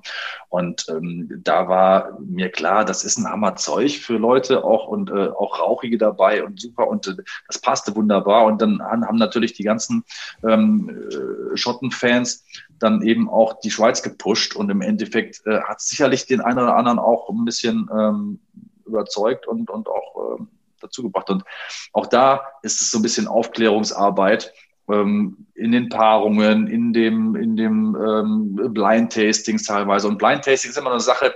Ich finde Blind Tasting dann doof, wenn äh, dann so Leute das Gefühl kriegen, oh, jetzt muss ich den Space Hider erkennen. Wenn ich den nicht erkenne, dann bin ich ja plötzlich kein Whisky-Kenner. So, ne? Mhm. Äh, da ist ja, ich habe das Gefühl, es ist so ein Druck dahinter. Die Leute haben so ein bisschen Angst vor einem Blind-Tasting, weil damit sie sich ähm, nicht blamieren, wenn sie das nicht richtig herausfinden. Und das ähm, eher so Eitelkeiten, die dann da eine Rolle spielen. Aber an sich finde ich ein Blind-Tasting wunderbar, um einfach mal sich selbst auch völlig frei zu machen von den Vorurteilen, die man natürlich auch selber hat, wenn man in so eine Sache reingeht. Und äh, dann blind ein paar Sachen gegeneinander zu verkosten. Ich würde auch einer Bewertung nur trauen, wenn sie, wenn sie blind gemacht wurde. Ähm, und das finde ich einen, einen, tollen Aspekt, den man äh, da reinbringen kann. Das haben wir jetzt natürlich in die Battles nicht blind gemacht, aber in dem Moment, wo die Leute, ihr habt ja schon gesagt, die Kärtchen, die wir dabei gehabt haben, in unseren normalen Tastings sind diese Kärtchen auch mit den Informationen zum Whisky bedruckt. Da steht dann drin, welcher A, B und C ist. Und dann haben wir da noch so einen Umschlag zu und auf dem Umschlag, der ist verschlossen, da steht drauf, wer ein Blind Tasting haben will, der soll ihn zulassen und soll ihn also erst nachher aufmachen. Und jetzt bei der Konferenz haben wir es halt so gemacht, dass wir es auch gar nicht erst draufgeschrieben haben, ähm, damit dann dort live das vorgestellt wird und die wirklich nur ganz kurz vorher wissen, ah, das ist der, das ist der und äh, dann auch gar nicht, gar nicht, gar nicht Zeit haben, sich irgendein Bild von zum Beispiel einem Wheat Whisky oder einem anderen Whisky zu machen, sondern direkt in, in die ähm, Verkostung, in die Aromatik gehen. Und das finde ich eine super spannende Geschichte. Und dieser, dieser multikulturelle Ländergedanke, äh, den finde ich gerade total spannend. Also ich, ich könnte mich mhm. zum Beispiel gar nicht entscheiden, welche, welcher Whisky oder welche Whisky-Art mein Lieblingswhisky ist. Ich liebe rauchige Whiskys. Ich äh, bin auch ein Fan von, von tollen Octomores. Ähm, ich finde Bourbons toll. Ich habe also unheimlich, unheimliche Bandbreite von Sachen, die ich toll finde. Immer mal wieder Phasen, wo ich das eine oder andere mehr oder weniger trinke. Und das macht es für mich auch aus. Ne? Total. Ich bin ja, was erzähle ich jetzt schon seit ein paar Wochen, ich bin gerade gefangen in, in, in rauchigen Whiskys mit fetten Sherryfässern. Habe ich gerade richtig Bock drauf. Ja, davor waren es irgendwie die, die, die schönen Bourbonfässer mit Küsteneinflüssen und so. Also, das ist ja nicht umsonst so, dass jede Brennerei einen Charakter hat, jedes Land irgendwie vielleicht auch natürlich eine andere Sorte herstellt. Und warum soll man nicht die Vielfalt? Also ich finde, man, man, man kann viele Sachen nicht vergleichen einfach und die stehen nebeneinander und sind für sich gut. Also ich würde einen Bourbon oft nicht vergleichen, jetzt, wie du vorhin schon gesagt hast, mit einem sehr filigranen Japa Japaner vielleicht. Da würde der Japaner oft untergehen. Ja, bringt nichts, weil die sind für sich total cool, machen total viel Spaß. Ähm, und deswegen ist es, glaube ich, auch eine Herausforderung für euch gewesen, natürlich, denn die, die, die Paarung so aufzustellen, dass es irgendwo passt, dass die Gemeinsamkeiten haben, aber auch genügend ähm, Angriffsfläche für Unterscheidung. Ähm, ist ja auch gar nicht so einfach, ne? dass man da ein gutes Pairing ähm, findet. Ich habe gerade mal geschaut, ähm, das Pairing, was ihr hattet mit, ähm, mit, mit Schottland und Schweiz, da hat dann am Ende ein, ein, ein, ein Artmore aus dem Sherry-Fass gegen den äh, Dreifaltigkeit offensichtlich abgelust. Ähm, und ich erinnere mich an den Artmore, der, der, ist eigentlich ganz schön geil, aber ich muss auch sagen, den Sentis, viele Leute sagen immer so, oh ja, hm, nicht so mein Fall. Ich finde den ziemlich geil und ich kann verstehen, dass der da gewonnen hat. Der polarisiert natürlich, glaube ich. Ne? Ja, total, so ja. Ne? Es gibt ja so ein paar Whiskys, wo du denkst, äh, klar, also den, äh, den liebst du oder den hast du, ist ja bei rauchigen Whisky grundsätzlich auch äh, schon auch Thema. Ja. Ne? Ähm, und ähm, das, äh, klar, das ist eine, eine, spannende Geschichte. Es war aber auch ein bisschen, bisschen Glück oder Zufall dabei, weil wir natürlich die Länder zwar gegeneinander gesetzt haben, aber die Whiskys dann ja von den Ländern selber ähm, da reingebracht äh, ja. wurden, ohne dass wir da Einfluss drauf genommen haben. Und ähm, insofern ähm, ja, kann man natürlich klar bei so einem Land wie, wie äh, Irland, Japan, Irland zum Beispiel, äh, ist ein ganz spannendes Thema auch gewesen. Äh, ich habe auch überhaupt nur durch, durch die Konferenz selber, die äh, Mareike Spitzer, ich weiß ja, ob ihr die kennt, äh, die hat äh, jetzt hier, die ist im Grunde hier in Deutschland eigentlich die mit dem größten Irish Whisky Portfolio und macht da unheimlich tolle Sachen. Hat letztens live äh, ein Blending in der Destillerie in Irland gefilmt und war live dabei, wie also äh, jemand äh, da einen Whisky zusammengeblendet hat. Die hat einige äh, Flaschen selber abgefüllt, indem sie halt äh, auch irische Fässer äh, vermählt hat und äh, fast starken irischen Whisky auf den Markt gebracht hat. Und einen hatten wir da im, im die Battle, der hat mich umgehauen. Das war ein wahnsinnig toller Whisky. Also äh, von wegen, die, die Iren sind halt immer nur so ähm, ge geblendete Leichtgewichte. Ne? Die haben auch echt äh, Sachen ja, ähm, ja. mit, mit, mit unheimlich Punch und ähm, durch so eine Vielfalt kommt das eben dazu. Und der hat auch das die Battle entschieden letztendlich, ne, diese, dieses Ferry Cask, was wir da drin hatten, unheimliche ja, Erweiterung ne, der, der, der Bandbreite. Und ähm, das finde ich eben so spannend. Und da ähm, werden wir auch in Zukunft sicherlich noch tolle, ja, ich will fast sagen Experimente, zwar, so jetzt hört sich ein bisschen negativ an, aber ähm, wenn man da ähm, die Craft-Distillerien wenn die langsam dazu übergehen, sich in ihren Markt zu finden, so wie vielleicht äh, Stork irgendwann herausgefunden hat, wir können Rye am besten und sich darauf fokussieren, mhm. um dann auch eine gewisse Menge herzustellen.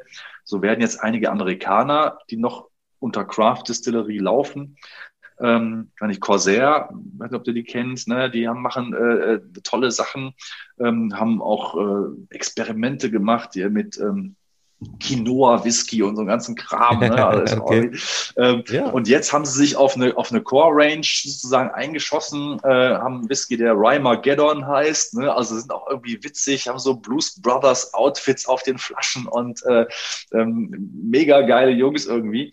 Und die haben den Sprung schon geschafft. Den kriegt man jetzt auch hier schon in Deutschland relativ gut mhm. bei einigen ähm, Leuten und ist ein, auch ein, ein, toller Whisky. Die haben Single Malt, die haben äh, einen tollen Rye und so.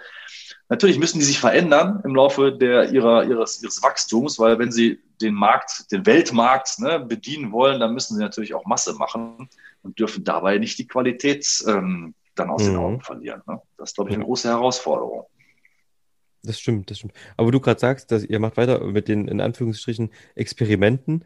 Ähm, ich habe vor Corona und ja auch im letzten Jahr so ein paar ähm, auch immer Whisky-Tastings gemacht und ich mache das auch so, dass wir bei den Tastings habe ich im Endeffekt die sechs Flaschen da stehen, da sind aber überall Mützen, so, so Hussen drüber, dass niemand erkennt, was da drin ist. Und die lasse ich auch beim Ausgießen drauf, niemand weiß, was da drin ist. Und ähm, da kamen dann schon bei einigen Leuten solche Sachen raus wie, boah, amerikanischer Whisky, kannst du abhauen, mag ich überhaupt nicht. Ne? Und was war dann so am Ende des Tages der Favorit genau der, dieser Person? War halt irgendwie ein Rye, aus, ein, ein Ami. Ne? Ähm, das ist dann halt so, man ist ja ganz oft ganz voreingenommen und ähm, zu Unrecht. Du packst ja auch dann einen guten Rye auf den Tisch und nimmst nicht jetzt irgendwie eine 15 Euro ähm, Flasche aus dem Supermarkt und das ist ja vielleicht für die diejenigen, die sich mit amerikanischem Whisky auch nicht auseinandersetzen, oft das, was die kennen. Ne, die kennen dann eben Jim ja, Beam Cola. Ne? Na klar, und genau. Haben halt eben noch nichts anderes probiert, von daher kann das schon passieren.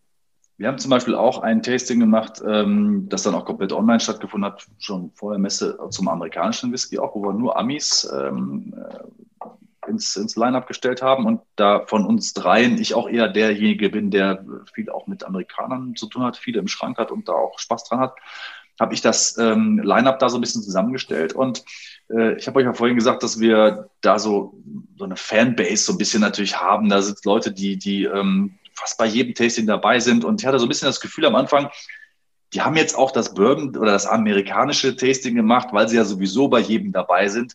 Aber ähm, eigentlich äh, sind es auch äh, eher Leute, die dann im schottischen Single Malt beheimatet sind. Und dann haben wir uns da so durchprobiert und letztendlich ist es auch häufig äh, ein Rye Whisky, der dann bei den Leuten, die jetzt so aus dem Single Malt Bereich kommen, bleibende Eindrücke ja. hinterlässt. Und äh, ja. wir haben da äh, als, als, als letzten so ein ähm, Colonel Taylor Rye gehabt. Das ja. ist so eine ganz schlanke gelbe Flasche. Nicht für lau, der kostet auch schon irgendwie einen Euro, auch nicht so einfach zu kriegen hier. Aber äh, so um die 100 Euro die Flasche, also noch was, was man dann ne, sich äh, durchaus auch mal holt, wenn es was Besonderes ist.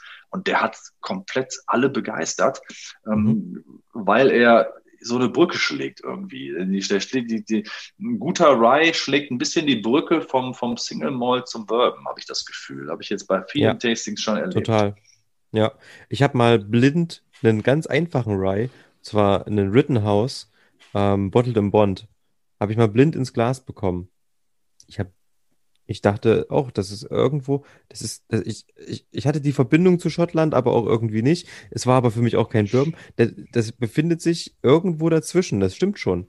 Und die sind aber alle geil, finde ich. Ich mag das Würzige. Ich mag auch ähm, beim Rye, dass die so ein bisschen rotzig sind irgendwie. Ähm, ja, ja. Die haben halt, das sind halt so Charakterschweine manchmal, ne? Das ist cool. Äh, finde ich total interessant. Du hast ja vorhin gesagt, dass ihr da auch weitermacht mit euren Tastings. Was ist denn, äh, was steht denn da als nächstes an? Also, also habt ihr jetzt, habt ihr jetzt, ein, sagt ihr jetzt, wir machen einmal im Monat ein Tasting oder wie ist so die, die Planung für, für die? Ja, ähm, also wir machen so ungefähr Zeit. einmal im Monat äh, ein Tasting. Das nächste ist äh, nächsten Samstag. Da ähm, sind also war jetzt irgendwie auch gestern äh, so äh, quasi Teilnahmeschluss, sag ich jetzt mal. Ne? Mhm. Und das, äh, da haben wir uns diesmal ein Thema genommen, wo wir auch ein bisschen ja, uns breiter aufstellen wollen und haben ähm, Alternative sozusagen als äh, Motto gehabt. Also was gibt es denn als Alternative? Äh, und das eben jetzt nicht als Bourbon, ne, das wäre dann Amerikanistin, sondern haben ähm, Single Grains äh, in, in Tasting und haben da ähm, einmal natürlich ähm, sehr alte Sachen dabei, bis 30 Jahre irgendwo, die kann man noch gut, äh, noch gut bezahlbar, äh, ja. auch äh, alte Single Grains. Da ist schon viel Fasseinfluss, da, da, da, das, die machen schon richtig Spaß. Und dann gibt es eben auch ähm, spannende Sachen aus äh, ähm, Irland und Deutschland, die wir dabei haben. Und ähm, da hat die Mareike Spitzer uns ein, wie ich hoffe, schönes äh, Fläschchen beigesteuert, die auch live dabei sein wird am Samstag. Und ähm, dann haben wir. Umtriebig, die gute. Genau, ja, die ist äh, auf allen äh, Kanälen äh, und die hat ja auch noch mehr als Whisky da in ihrem Shop, aber die macht eben äh, wirklich viel und das, äh, der, dieser Netzwerkgedanke gefällt mir eben auch ganz gut, dass äh, sich die Leute da so gegenseitig besuchen. Ich meine, was anderes machen wir jetzt hier eigentlich auch nicht, ne? Mhm, ähm, und ähm, sagen. auch da so über den Tellerrand gucken und sich gegenseitig ähm, ähm befruchten immer fast. Und ähm, dann haben wir einen deutschen ähm, äh, Grain Whisky auch dabei und äh, der ähm, Jürgen Philipp äh, heißt der, der ähm, hat eine, eine, kleine Distillerie ähm, und ähm, hat ähm, ja, deutschen Grain Whisky produziert. Wie heißt die Distillerie? Äh, Hast du da einen Namen? Ähm, ja, das muss ich mal eben nachgucken. Das ist, was doch mal, ja. schauen. Ähm, ich guck mal eben hier nach. Weil es gibt ja mitunter wirklich alte Grain Whiskys aus Deutschland, habe ich mal gesehen. Ja, alles, was äh, Korn im Fass länger als zwei Jahre lag. Touché, ja. ähm. Sinngold. Nee, das habe ich noch nicht gehört. Du. Sinngold. Und das ist, ähm, ähm, ich meine, es wäre ähm, Richtung Schwarzwald irgendwo, ne? Sinngold. Mhm. Und ähm, das war eine ganz witzige Geschichte, äh, wie wir den Jürgen kennengelernt haben. Und zwar hat er sich ähm, eingebucht, ganz normal, ähm, als ähm, zahlender Gast und Kunde in einem unserer Tastings. Und dann kriegst du auch mal die E-Mail-Adressen und so. Und dann ähm, war eben dann die E-Mail-Adresse irgendwie so Philipp at Singold Distillerie. Ich so, hey, wie Distillerie? Hab ich mal gegoogelt, ne? Und hab dann gesehen, oh, dann hm. hat eine, hat eine, eine, Bar und Distillerie und macht seinen eigenen Whisky und was. Und ähm, hat das aber zur Zerstreuung halt einfach so gebucht und mitgemacht. Und ähm, dann haben wir ihn natürlich während der, ähm, der Videokonferenz und unserem Tasting natürlich darauf angesprochen und gesagt, hör mal, ne, du äh, bist jetzt hier als, ähm, als Teilnehmer dabei, aber sag mal, äh, machst du selber Whisky, erzähl mal. Und dann hat er ein bisschen erzählt, ganz netter Kerl, ähm, hat er also ähm, erzählt, so im Lockdown ist er dann hat seinen Laden immer dicht gemacht und dann hat er experimentiert und hat also die Zeit genutzt, ähm, wo er eh zumachen musste und hat mit verschiedenen ähm, Destillationsarten und Grainsorten, ein bisschen rumprobiert, hat da so Alchemist gespielt sozusagen. Und ähm, das sind natürlich Sachen, die erst in zwei, drei Jahren dann irgendwie rauskommen. Aber so haben wir eben gesehen, ne, auch ein deutscher Whisky, Singold und ähm, hatte ich auch noch nichts von im Glas und der hat eben auch einen eigenen Grain und ja, den holen wir jetzt da auch mit ins Tasting. Der wird den auch selber dann vorstellen. Mhm. Spannende Sache. Ähm, ich habe schon ein paar schöne Grains im, im Glas gehabt, ähm, die dann meist ein höheres Alter hatten. Um, ja. Ähm, aber ähm, bin ich auch ganz, ganz gespannt. Das war wieder auch für mich eine ganz neue, ganz neue Geschichte. Ja, also Grains sowieso, ne, das ist so, wird auch natürlich immer stiefmütterlich behandelt, so ein bisschen, aber ich erinnere mich, ich habe äh, bei Jens Fahr in der Altstadtkneipe mal einen Grain getrunken. Ich weiß gar nicht, ich glaube, es war ein Görwin, hm. um die 30, 40 Jahre alt. Und der hat geschmeckt wie flüssiges Bounty. Volle Breitseite Bitterschokolade mit extrem süßem Kokos. Das war so geil, das Zeug. Aber gibt's halt alle, äh, gibt's schon ewig nicht mehr, weiß ich nicht. Ähm, aber da, das war so ein, so auch so ein Game Changer, dass man dann auch wirklich mal guckt, so, was kann denn Grain überhaupt? Und ich habe mal von Freunden tatsächlich, die waren irgendwo in, in, im Schwabenländle unterwegs und haben dort ähm, eine, eine Brennerei gesehen und da haben die mir, weil die wussten, ja, Tim mag Whisky, ein kleines Tasting-Set mitgebracht. Und ich habe von der Brennerei noch nie was gehört und zwar heißen die Tecker, Tecker Whisky, T-E-K-K-E-R und die haben tatsächlich einen selbstgebrannten 18 Jahre alten äh, Grain Whisky aus Deutschland. Also so lange sind die irgendwie schon dabei. Ähm, Finde ich auch total beeindruckend. Ne? Dann ähm, brüsten sich immer so die Bekannten, ne? dass, äh, dass, dass da schon so fast eine Tradition da ist. Und dann gibt es irgendwie so Brennereien, die kennt kein Schwein, die halt schon seit 18 Jahren irgendwie mindestens ja. die schon 18-Jährige am Start haben als deutsche Brennerei. Finde ich schon total beeindruckend. Und ich schlage jetzt nochmal die Brücke zum nächsten Samstag beim Martin. Tim, du erinnerst dich bei unserem letzten Stammtisch, also keine Veranstaltung, sondern unser interner Stammtisch, den wir ja auch virtuell gemacht oder machen. Ähm, Der Irland-Stammtisch. Da haben wir äh, als Thema Irland gehabt. Und ja. da war die Flasche, die ich reingeworfen habe, ebenfalls eine von der Mareike Spitzer. Und zwar war das ein 3,5 Jahre alter Single Grain. Der war geil. Der, der war super. Der, und der war nicht 30 oder 40 oder 50, ja. der war dreieinhalb Jahre alt. Der war geil. Der, der am Anfang gut. hast du dich erschrocken und da dachte ich so, der wird immer, mit jeder Minute wurde der besser am Glas, wo der da, sitzt so, was ist denn hier bitte schön los? Der hatte der auch 60, der hatte 60 plus ja. irgendwie Prozente. Das ja. war richtig, der war in, lag in zwei, der hatte, also der lag irgendwie eineinhalb Jahre im einen Fass und dann umgefüllt ins nächste und beides so ganz neue Fässer. Der war dunkel, der war, der hatte, also der war cool. War irgend so eine Sonderabfüllung von irgend, auch so einem äh, Whis äh, Irish Whisky Weekend, Weekend. oder irgendwas. Ja. Ja, so eine, ich glaube mit einem grünen Label oder so, ne? Also von daher kann ich, kann ich, kann ich das ein Stück weit beurteilen. Die Mareike Spitzer, die, die kann Single Grains. Von daher könnt ihr euch auf Samstag mit Sicherheit freuen oder die Leute, die da mit dabei sind bei dir. Ja, sehr gut. Dann freue ich mich auch. Also ich habe mal nachgeguckt, äh, wir haben einen zehnjährigen Verkallen. So, das äh, sagt mir gar nichts. Habe ich schon mal. Da kann Olli was dazu erzählen. Den habe ich auf jeden Fall auch schon probiert. Ich war ähm, vor, ich glaube, ich weiß gar nicht, ob wir da im, im Podcast drüber gesprochen haben. Ja, haben wir, schon, ne? haben wir. Haben wir. Ja. Ich war bei der, ähm, ich habe mal bei einem, äh, das ist gar nicht so lange her, ein, zwei Monate, bei einem äh, Tasting, was die Mareike Spitzer gemacht hat zum Thema Fäkallen, äh, war ich einfach als Gast dabei, was sie da veranstaltet hat. Und zwar hat sie den Noel Sweeney, das ist der Master Distiller dabei für Kallen, den hatte sie quasi als äh, Key Speaker in dieser Verkostung. Da konnte man auch halt so ein, so ein Set sich bestellen. Und das war natürlich auch ziemlich cool. Und da gab es auch diesen Grain, ich glaube, als, als ersten oder zweiten Whisky. Deswegen, also da gab es so eine komplette Fäkalen-Range, ich weiß nicht, fünf, sechs Stück oder sowas, was die da halt gerade verkaufen. Genau. Ja, so schließen sich die Kreise hier. Ja. Wie kommen, wir jetzt, wie ja. kommen wir jetzt zurück zu C? Zurück zu C zum Verb. Also ähm, indem wir vielleicht einen ganz harten Cut machen und äh, ähm, wir jetzt zum ersten Mal wieder im Ursprungsland des Bourbon sind. Also das ist der erste, der wirklich auch aus Kentucky kommt. Ne? Da werden ja zwei Texaner. Ähm, und das war ja eher nicht, nicht repräsentativ im Grunde genommen für, für amerikanischen Whisky. Und jetzt sind wir wieder in, äh, in Kentucky.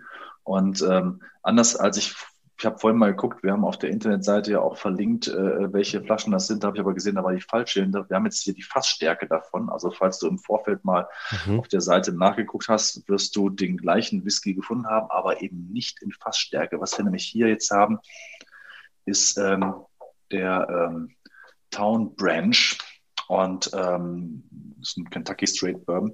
Und wir haben jetzt hier den, äh, die Fassstärke mit 55,65 Prozent.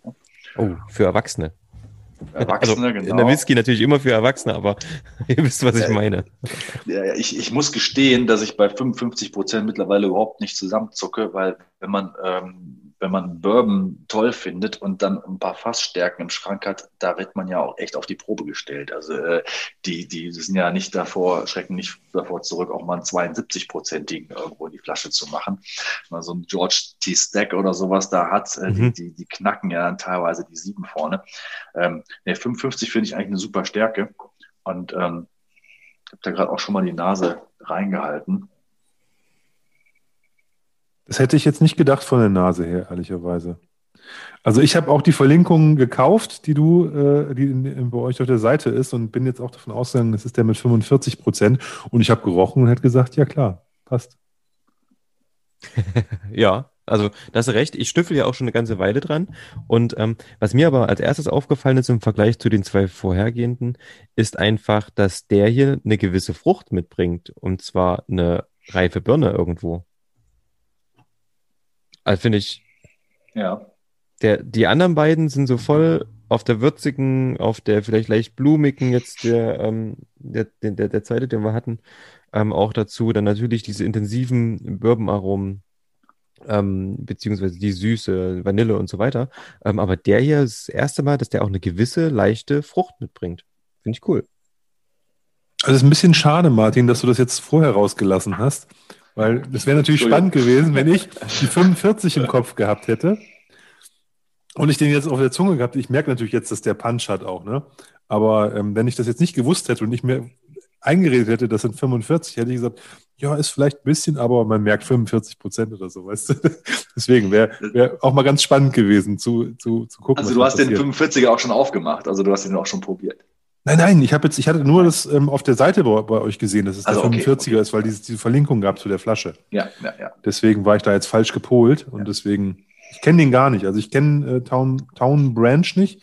Ich habe auf der auf der Homepage, Homepage dieser Lexington Brewing and Distilling Company, die den herstellen, nur gesehen, dass das eine, ähm, ein Craft Beer Hersteller ist. Also die haben relativ viel Bier in ihrem im Angebot und eben diese, diese Whisky-Marke Town Branch und das nimmt, nimmt, ist ungefähr so 50-50, wenn man so auf die Produktseite bei denen guckt und die haben noch einen Gin und einen Likör und einen ein White Dog und so, also so ein paar Sonderprodukte, aber Fokus ist auf der einen Seite Bier und auf der anderen Seite Whisky.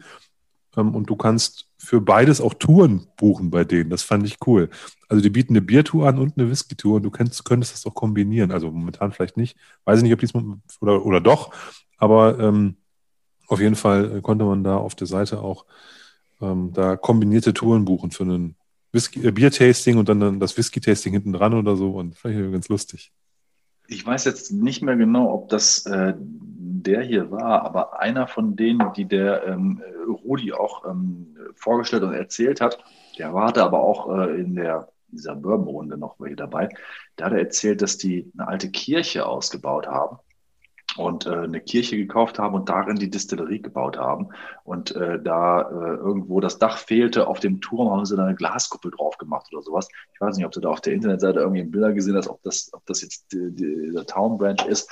Aber ähm, ich meine, das wären die gewesen, die auch, äh, finde ich auch mal ganz schön, wenn, wenn jemand da auch bis ins, äh, ins Letzte auch ein bisschen Liebe und äh, Detailverliebtheit auch in so einen Produktionsprozess steckt ne? und da auch irgendwas ähm, ja, vielleicht auch architektonisch, ästhetisch anspruchsvolles auch ähm, auf die Beine stellt. Ja, total. Wie gesagt, Whisky ist ja immer irgendwie so ein Gesamtpaket. Ne? Und das, ihr macht das mit euren, auch natürlich mit den, mit den, mit den Verpackungen, die ansprechend sind. Ähm, eine Brennerei versucht irgendwie über das Design das Ganze auch rüberzubringen. Und es ist natürlich was Schönes. Ich habe das ja letztens irgendwann mal bei Musik mit einer Schallplatte verglichen. Das ist einfach so. Ich will da was Schönes in der Hand haben, ne? Und das ist einfach, ähm, das gehört einfach dazu. Wenn man dann so eine schöne, schwere Dekanterflasche hat und wenn man dazu vielleicht auch noch dann das Bild von der Brennerei äh, im Auge hat, die auch noch architektonisch irgendwie voll schön ist, gleichzeitig damit ähm, Tradition reinbringt, ähm, ist das natürlich total cool. Ich habe jetzt gerade noch mal hier parallel auf die, auf die Seite geguckt. Also die, diese, diese Lexington Brewing and Distilling Company, die hat jetzt kein Kirchendach, aber die äh, Gründer äh, dieser Distillerie ist, sind die, ist der äh, irische Unternehmer Piers Lyons. Und der hat in Irland eine Kirche zu einer Distillerie umgebaut und die hat das Glasdach. Also das ist der gleiche ah, okay. äh, Inhaber quasi oder der gleiche Gründer. Ich weiß jetzt hier nicht, ob, ob, noch, ob sie es noch machen, aber ähm, sozusagen, das ist, die, das ist die Verbindung, dass der quasi in Irland eine Kirche zu einer Distillerie ausgebaut hat und dann eben auch in Lexington eine Distillerie und, und eine Brewing Company hochgezogen hat. Was ich aber auch sehr cool finde, die, äh, die brauen auch Kentucky Kölsch. Geil. ist das cool? Kentucky Kölsch. Schwer zu hier du, wahrscheinlich. Du, du, bist ja nah an Dortmund dran, da weiß ich gar nicht, ob man das so äh, feiern darf, aber ja, in, der, in, der, Tat bin ich genauso nah an Dortmund dran wie an Köln eigentlich. Ah, okay. Also, ähm, das äh, ist es sogar fast schneller und einfacher nach Köln zu kommen als nach Dortmund, weil nach Dortmund muss ich den ganzen Ruhrpott durch und mit Köln äh, fahre ich ein bisschen den Rhein runter. Das geht dann ein bisschen einfacher. Aber wir sind andere Rheinseite und deswegen ist das, äh, sind wir ja, okay. da äh, weit von entfernt, Herr Niederrheiner. Okay, also Kentucky Alt steht auf jeden Fall nicht auf der, auf der Seite, sondern Kentucky Kölsch. Fand ich jetzt so lustig irgendwie gerade, als ich es gelesen habe. Ja. Das stimmt. Ja, das also, ist ja auch ein, ein Zusammenhang, den, den viele ähm, ziehen, wenn sie von deutschen Whisky-Brennern ähm, sprechen, zu sagen, äh, die, die Qualität einer, einer Maische oder überhaupt eine, eine Expertise in Bezug auf, auf Vermeischung und, und äh, Umgang mit Getreide haben die Deutschen ja wirklich auch Jahrhunderte alt. Also es, es ist im Grunde genommen nur, nur logisch, dass die Deutschen auch vernünftigen Whisky machen können. Ne? Und äh, das tun sie jetzt auch vermehrt. Ne? Und äh, weil diese Kompetenz äh, zu diesem Vor Vorprodukt, ne? das wird ja auch Bier genannt, glaube ich, auch bei den Amis. Ne? Das, der, der Zusammenhang ist ja da. Ja, klar. Also gibt es ja nicht den Spruch, ähm, Whisky ist das, was Bier werden will, wenn es erwachsen ist. Ne? Ähm, und das ja, ist ja unmittelbar miteinander verbunden, auch wenn man sich die Studiengänge anguckt, beziehungsweise die Berufsausbildung. Man ist ja Brauer und Destillateur, glaube ich. Oder, also es gibt welche, die das in einem quasi ähm, inkludieren als, als ähm, Studiengang. Brewer und Distiller, zumindest in Schottland. Ja, passt ja ganz gut zusammen.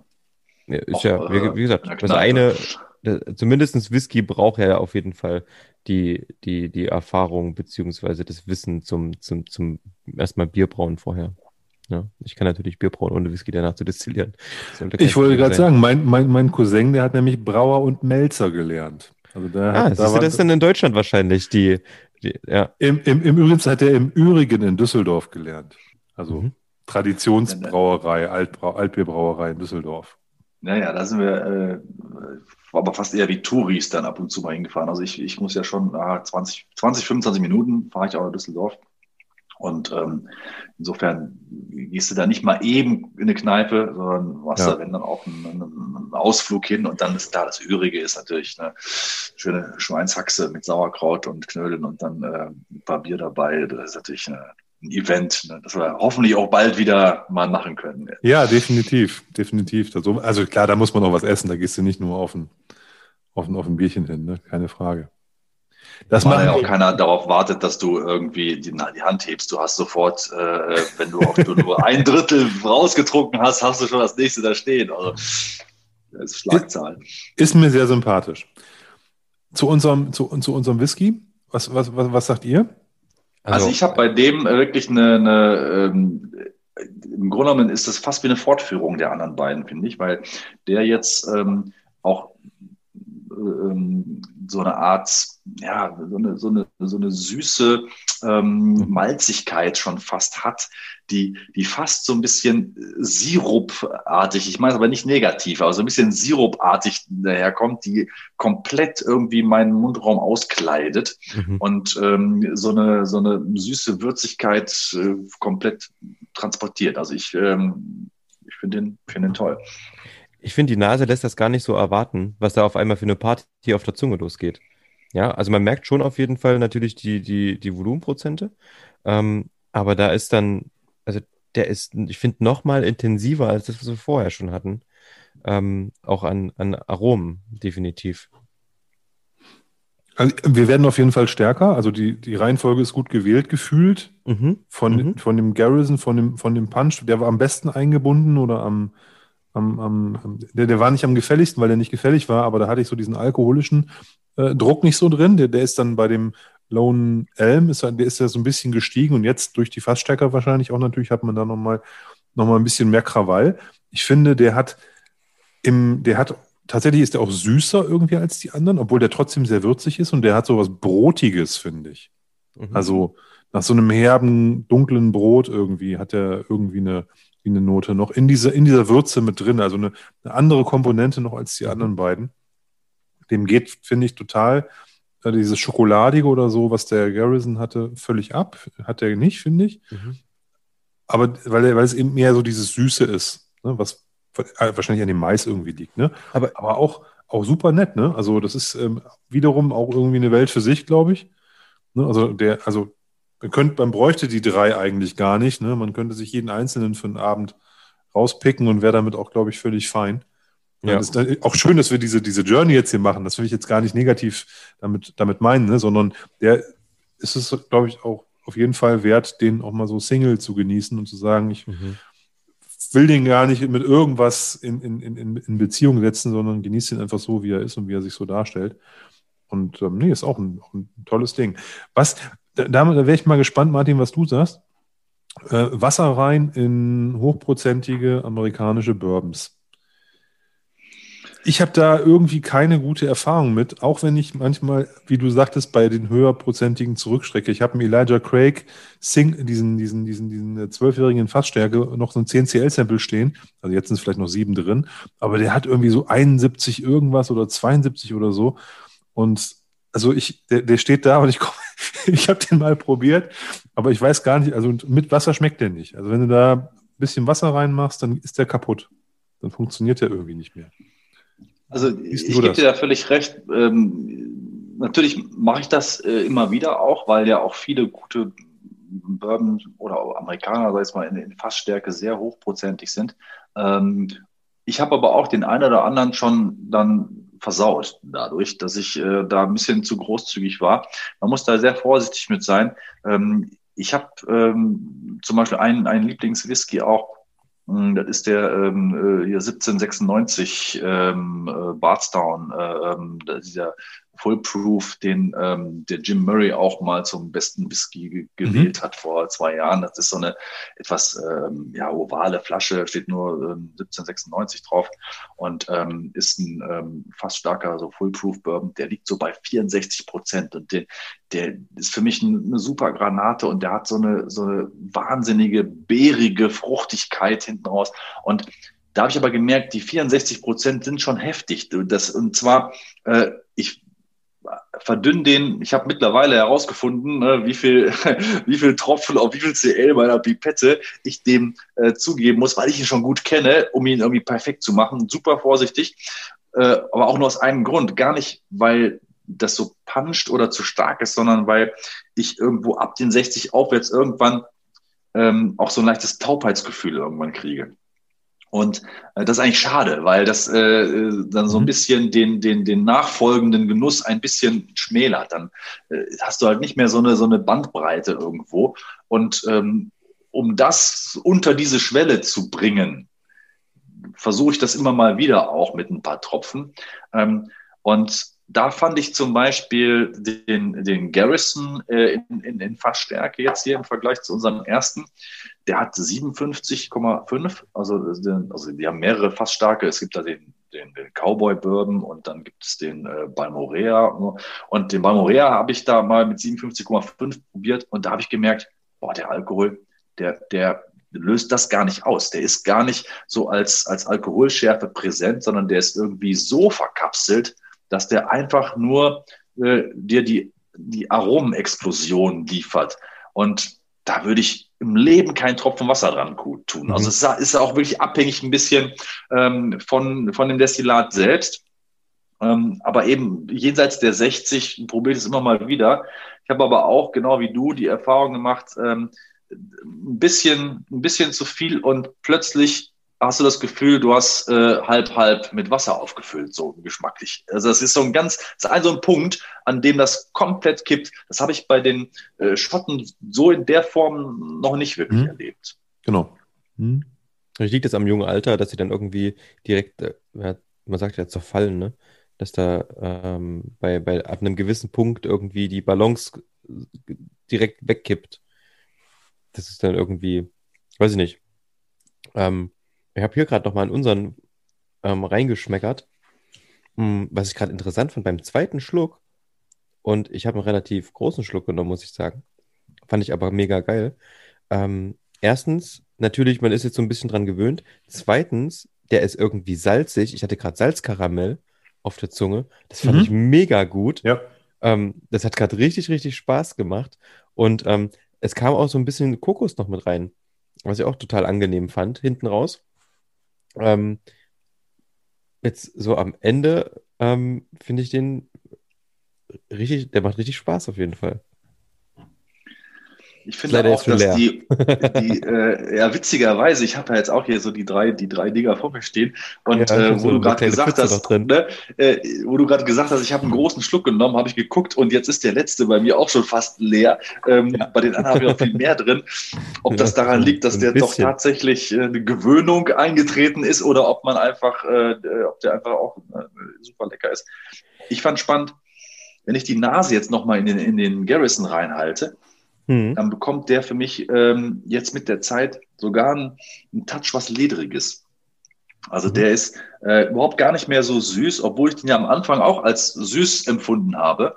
Im Vergleich zu dem Weed und jetzt dem, dem Bourbon äh, ist der um Längen äh, weniger süß, ne? äh, auch von der Nase her. Er kriegt schon fast was, was Ledriges. Ich finde es immer ganz spannend, dann so ein Dreier- oder Vierer-Set auch nachher nochmal ähm, durchzuriechen.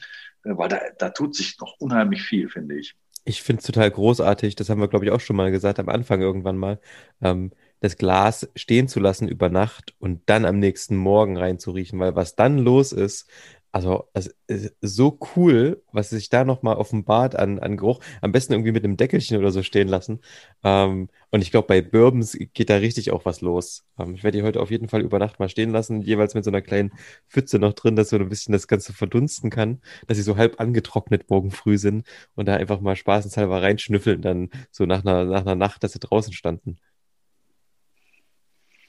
Also was ich ähm, wirklich jetzt bei diesem, auf das, auf das Set jetzt, auf dieses äh, Tasting, auf der Messe zurück, was ich bei da äh, für mich spannend fand, war, dass nicht nur für euch, sondern auch für mich hier drei Sachen drin waren, die ich, obwohl ich mich schon relativ viel mit, mit amerikanischem Whisky beschäftigt habe, noch gar nicht gesehen, gekauft, probiert habe, geschweige denn davon gehört habe. Also mhm. ähm, ich hatte äh, noch nicht mal die Namen präsent. Und obwohl ich echt viel unterwegs war und natürlich gibt es Tausende, also mittlerweile ja auch an, an, an Craft Distillern, aber ähm, da plötzlich diesen Horizont nochmal so erweitert zu kriegen durch so eine Aktion, äh, ist für ja. mich äh, der, der größte Spaß sozusagen an so einer Messedurchführung auch eigentlich.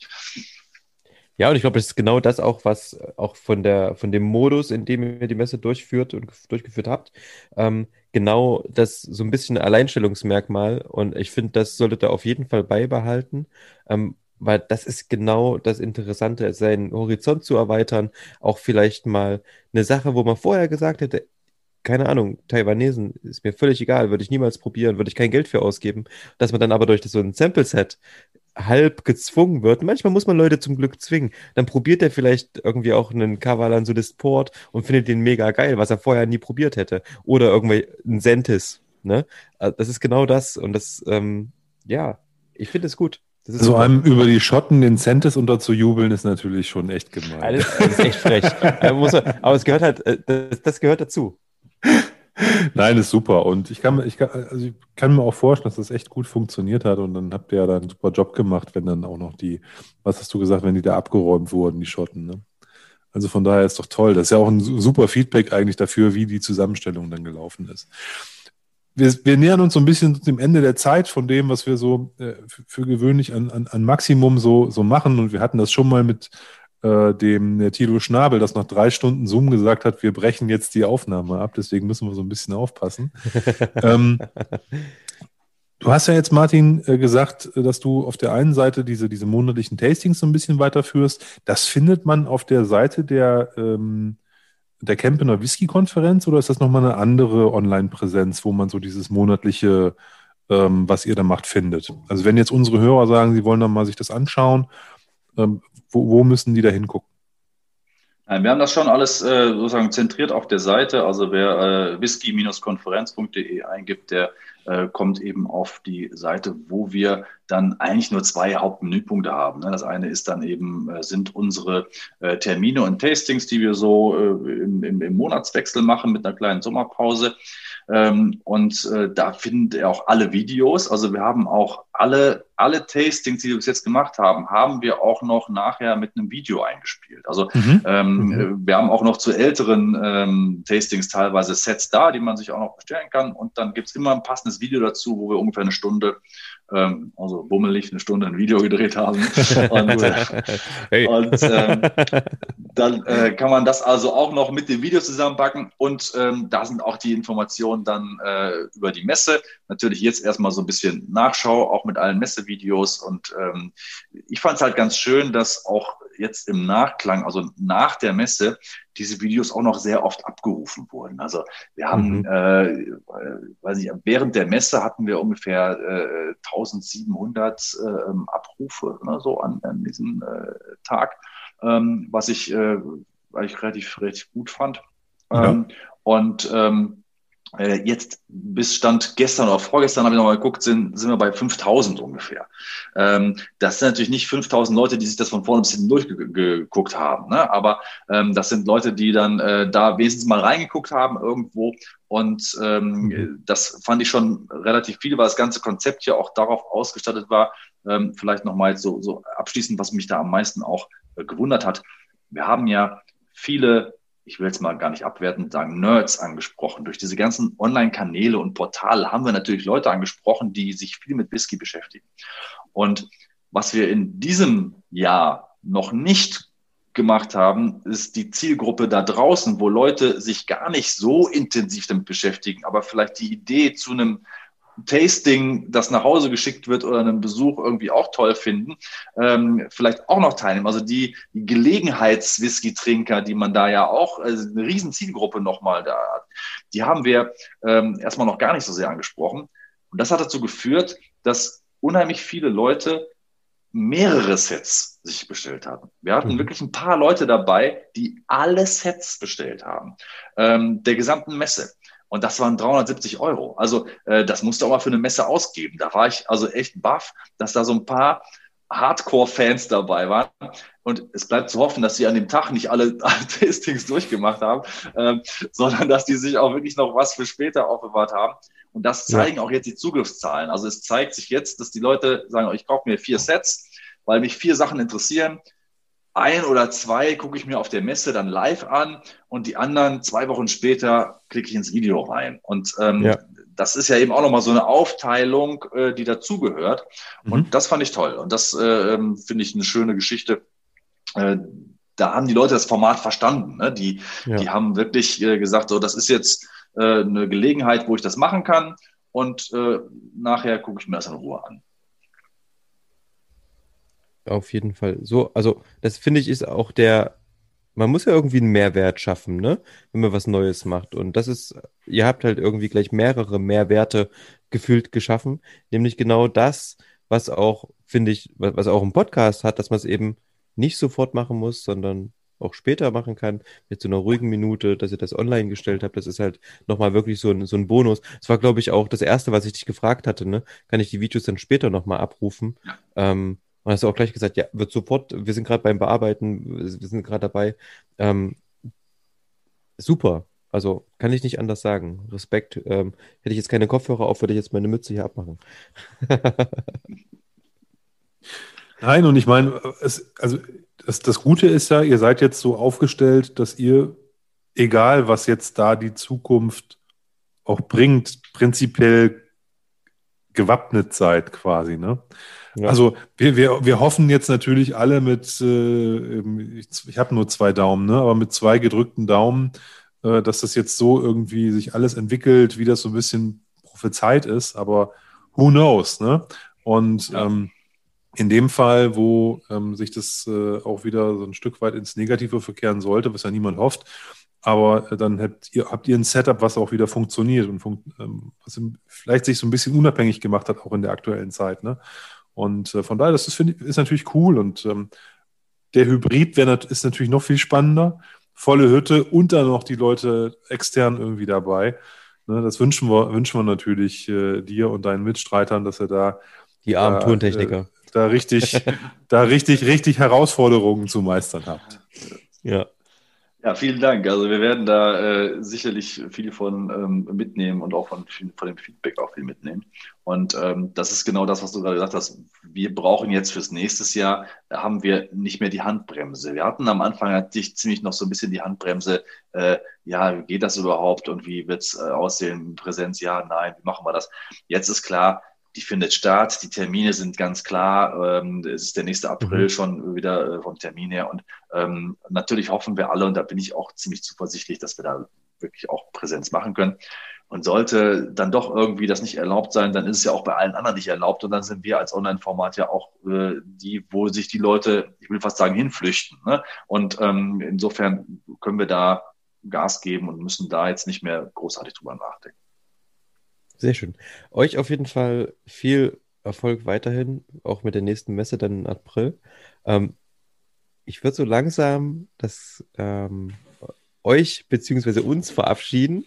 Ähm, Martin, es war richtig, richtig cool, dass es geklappt hat. Schön, dass du da warst und noch da bist natürlich. Ähm, vielen, vielen Dank für auch die Insights natürlich hinter so eine Messe, hinter die Organisation in eure Organisation, wie ihr auf die Idee gekommen seid. Äh, total interessant. Glaube ich auch mal wieder für unseren Podcast eine totale Bereicherung.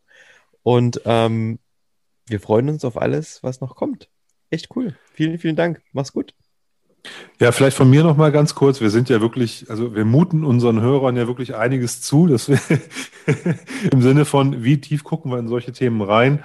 Ähm, und das ist jetzt sozusagen mal diese, äh, diese, diese, dieses super spannende zu gucken, ja. was kann man wie auf die Beine stellen, mit welchem Konzept und mit welcher, äh, mit welcher Konstellation und wie, wie macht man das? Und dann sind wir von der Verpackung des Sets irgendwie bis zu bis zur Tontechnik gekommen. Und das finde ich total gut und ich glaube, das äh, hat heute einen echten Mehrwert gehabt, äh, darüber zu sprechen, weil wir das auch, glaube ich, nirgendwo bisher irgendwo so mal diskutiert wurde von einem für den geneigten Whisky-Fan eigentlich so. Ne? Der, der geht dahin, der nimmt das irgendwie mit, aber das war ja heute auch so ein, so, so ein kleiner Blick hinter die Kulissen. Und ja. von daher, äh, lieber Martin, auch nochmal vielen Dank äh, dafür, dass du da ähm, dem Tim und mir und natürlich unseren ganzen Zuhörern da heute nochmal so ein bisschen so ein Fensterchen aufgemacht hast. Also ein Blick hinter die Bühne, wie man, glaube ich, so sagt. Ähm, äh, das war ganz spannend. Vielen, vielen Dank. Ja, ich bedanke mich auch. Ich fand es auch toll. Ähm, und vor allem äh, finde ich es so ein Gradmesser immer, wenn man mal auf die Uhr guckt und denkt, ach du Scheiße, wir haben jetzt schon irgendwie drei Stunden äh, hinter uns und ja, krass, ne? man musste sich nicht überlegen, oh, was sage ich jetzt als nächstes, sondern äh, dass es ein lockeres, ein schönes Gespräch ist und man merkt, ihr macht das auch mit Herzblut und habt Interesse und habt Spaß dabei. Und da bin ich super gerne dabei. Ein wunderbares ja. Schlusswort. ja, auf jeden Fall. Sehr gut. Ihr da draußen, macht's gut. Bis bald. Tschüssi. Ciao. Bye, bye.